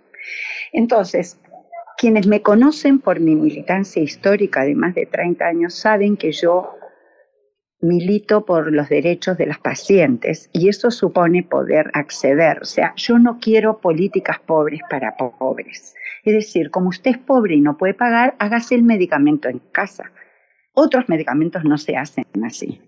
No se pueden dosificar, no se pueden establecer la eficacia, no se puede saber qué otros efectos adversos tienen, etc. Yo valoro la actitud de estas madres que han luchado por la paz de su familia y sus hijos, el alivio, pero las tenemos que respetar y cuidar de otra manera, y es que puedan acceder a productos como los que precisan sus hijos o sus otros familiares, pero con una calidad controlada, con un seguimiento médico y para eso se precisan recursos humanos y desandar algunos mitos. Estos temas del autocultivo, el derecho de los pacientes a acceder y tal, ha puesto el tema arriba de la mesa y ha generado esta convulsión. Y por eso, por esa sensibilidad es que hoy estamos aquí pero no quiere decir que tengamos que continuar con esa visión. La gente que quiera cultivar en casa y cree que se puede tratar, que lo haga, pero eso no puede ser el pilar fundamental de la salud pública. ¿Por qué? Porque el primer pilar de la salud pública, el primer pilar ético es primero no dañar. Antes de hacer el bien, primero no dañar. Y para eso tenemos que estar seguros de lo que estamos haciendo. Entonces yo creo que han tenido el mérito y, y he acompañado muchas marchas de estas madres he estado en la primera fila con muchas de estas asociaciones, pero como siempre les he dicho, por ahora, tu hijo, tú y tu familia y todos los pacientes tienen derecho a la mejor calidad de la atención, que es con seguimiento médico, que es con productos de calidad estandarizada y testada. La gente no lo dice, pero muchos dicen, bueno, este frasco me hizo efecto, el otro no tanto, o este me intoxicó. Y eso tiene que ver con la estandarización de los productos. Entonces, este diplomado con este diplomado pretendemos desandar algunos mitos en contra y otros mitos a favor, encontrando el medio que es una franja ancha que supone las buenas prácticas en salud. Pero también sensibilizar a los políticos y al sistema de salud para que incorporen estos medicamentos en los seguros. ¿Por qué? Porque tienen fundamento suficiente para ser subvencionados y así apoyar a la población. Pues, eh, mm, doctora, nos, eh, qué, emoción nos contagia ese, entusiasmo y también el asombro. Hace un momento que usted enlistaba con, entusiasmo las posibilidades de este diploma, de este diplomado, pues uno, uno piensa cómo, y, voy con usted, doctor Luis David Suárez Rodríguez, para cerrar además ya esta charla, eh, uno piensa cómo, cómo se emparejan estos escenarios, por ejemplo, una bolsa de trabajo, ¿no? cómo se emparejan con el marco regulador vigente en nuestro país ¿Cómo estamos en ese sentido? ¿Qué, tramos hay que seguir caminando eh, hacia allá?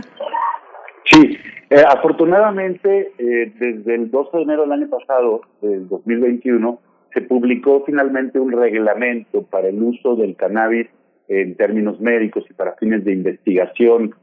eso ya está, digamos, esa parte de la ecuación la tenemos lista y en ese sentido creo que ahí hay, hay un compromiso muy fuerte tanto de la Asociación Mexicana de Medicina Cannabinoide como ahora de la UNAM para poder formar pues estos recursos de la salud que vamos a necesitar para poder vigilar a estos pacientes que empiezan ya o que tienen ya un tiempo tomando eh, derivados canábicos, ya sea hechos en casa, en esta forma artesanal que, que se comentaba, o que se han traído de otros países o que se empiezan a producir aquí ya bajo fórmulas magistrales. Entonces lo que sigue es que podamos seguir avanzando en este paradigma de la cannabis medicinal regulada. Y para ello, pues necesitamos eso, que nuestras autoridades regulatorias sigan abriendo, digamos, la puerta de que haya más empresas que tengan licencias tanto de siembra como de explotación, de investigación, etcétera, que haya, se pueda, eh, se liberen las licencias de importación, que hay muchas compañías que nosotros sabemos que quieren importar productos y todavía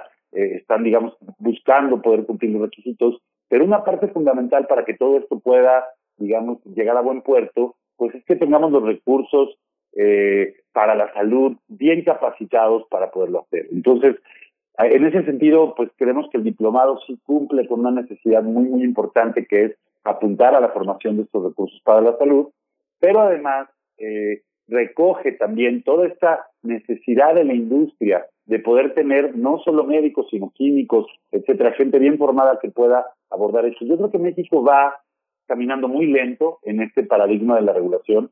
Eh, la sociedad y, sobre todo pues muchos este, pacientes, madres están desesperados porque fuéramos más rápidos, pero no necesariamente el ir más rápido nos va a llevar a buen puerto.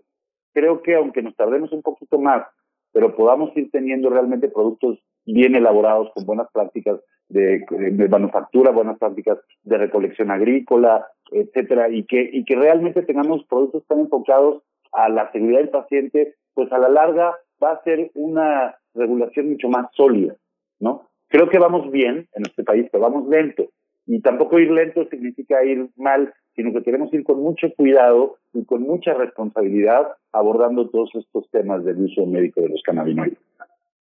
Pues les deseamos muchísima, muchísima, muchísima suerte, muchísima suerte para, para, para la región, para Latinoamérica, porque muchos de los recursos van a estar puestos en este, en este año de 216 horas, 12 módulos, 103 temas eh, de orden teórico, tallerístico. Bueno, vamos a estar eh, tratando de seguir, no es fácil dar un seguimiento a un, a un clima, a un claustro, porque en realidad va a ser un claustro donde las personas que egresen tendrán mucho que ofrecer ofrecerle a la región, a nuestro país y a nuestro mundo. Hay que decirlo así porque es un avance para todos, para todo el mundo. Así que muchísimas gracias, doctora Raquel eh, Peiraube, eh, miembro del Comité Ejecutivo de la Asociación Internacional de Medicina Cannabinoide, coordinadora general de este diplomado, y el doctor Luis David Suárez Rodríguez, presidente de la Asociación Mexicana de Medicina Cannabinoide y coordinador académico de este esfuerzo académico del diplomado. Muchas gracias.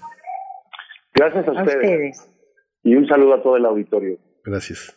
Hasta pronto. Y bueno, vamos a estar eh, muy de cerca observando cómo eh, se desarrolla este diplomado internacional en línea de endocannabinología que se realizará de marzo de, de, este año a junio de 2023. Con esto nos despedimos. Son las 9 con 59 minutos. Gracias por su escucha. Se quedan pendientes varios comentarios respecto a este tema, pues fundamental. Nos preguntan por ahí que, eh, cuáles son los perfiles de ingreso. Vamos, vamos ahí también en redes sociales en nuestras posibilidades a, apoyarles, ayudarles con esas dudas. Miguel Ángel, nos vamos. Nos vamos, eh, gracias por su escucha. Nos escuchamos mañana en punto de las 7 de la mañana.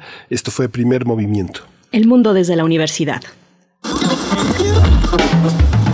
Radio UNAM presentó Primer Movimiento. El mundo desde la universidad. Con Berenice Camacho y Miguel Ángel Quemain en la conducción.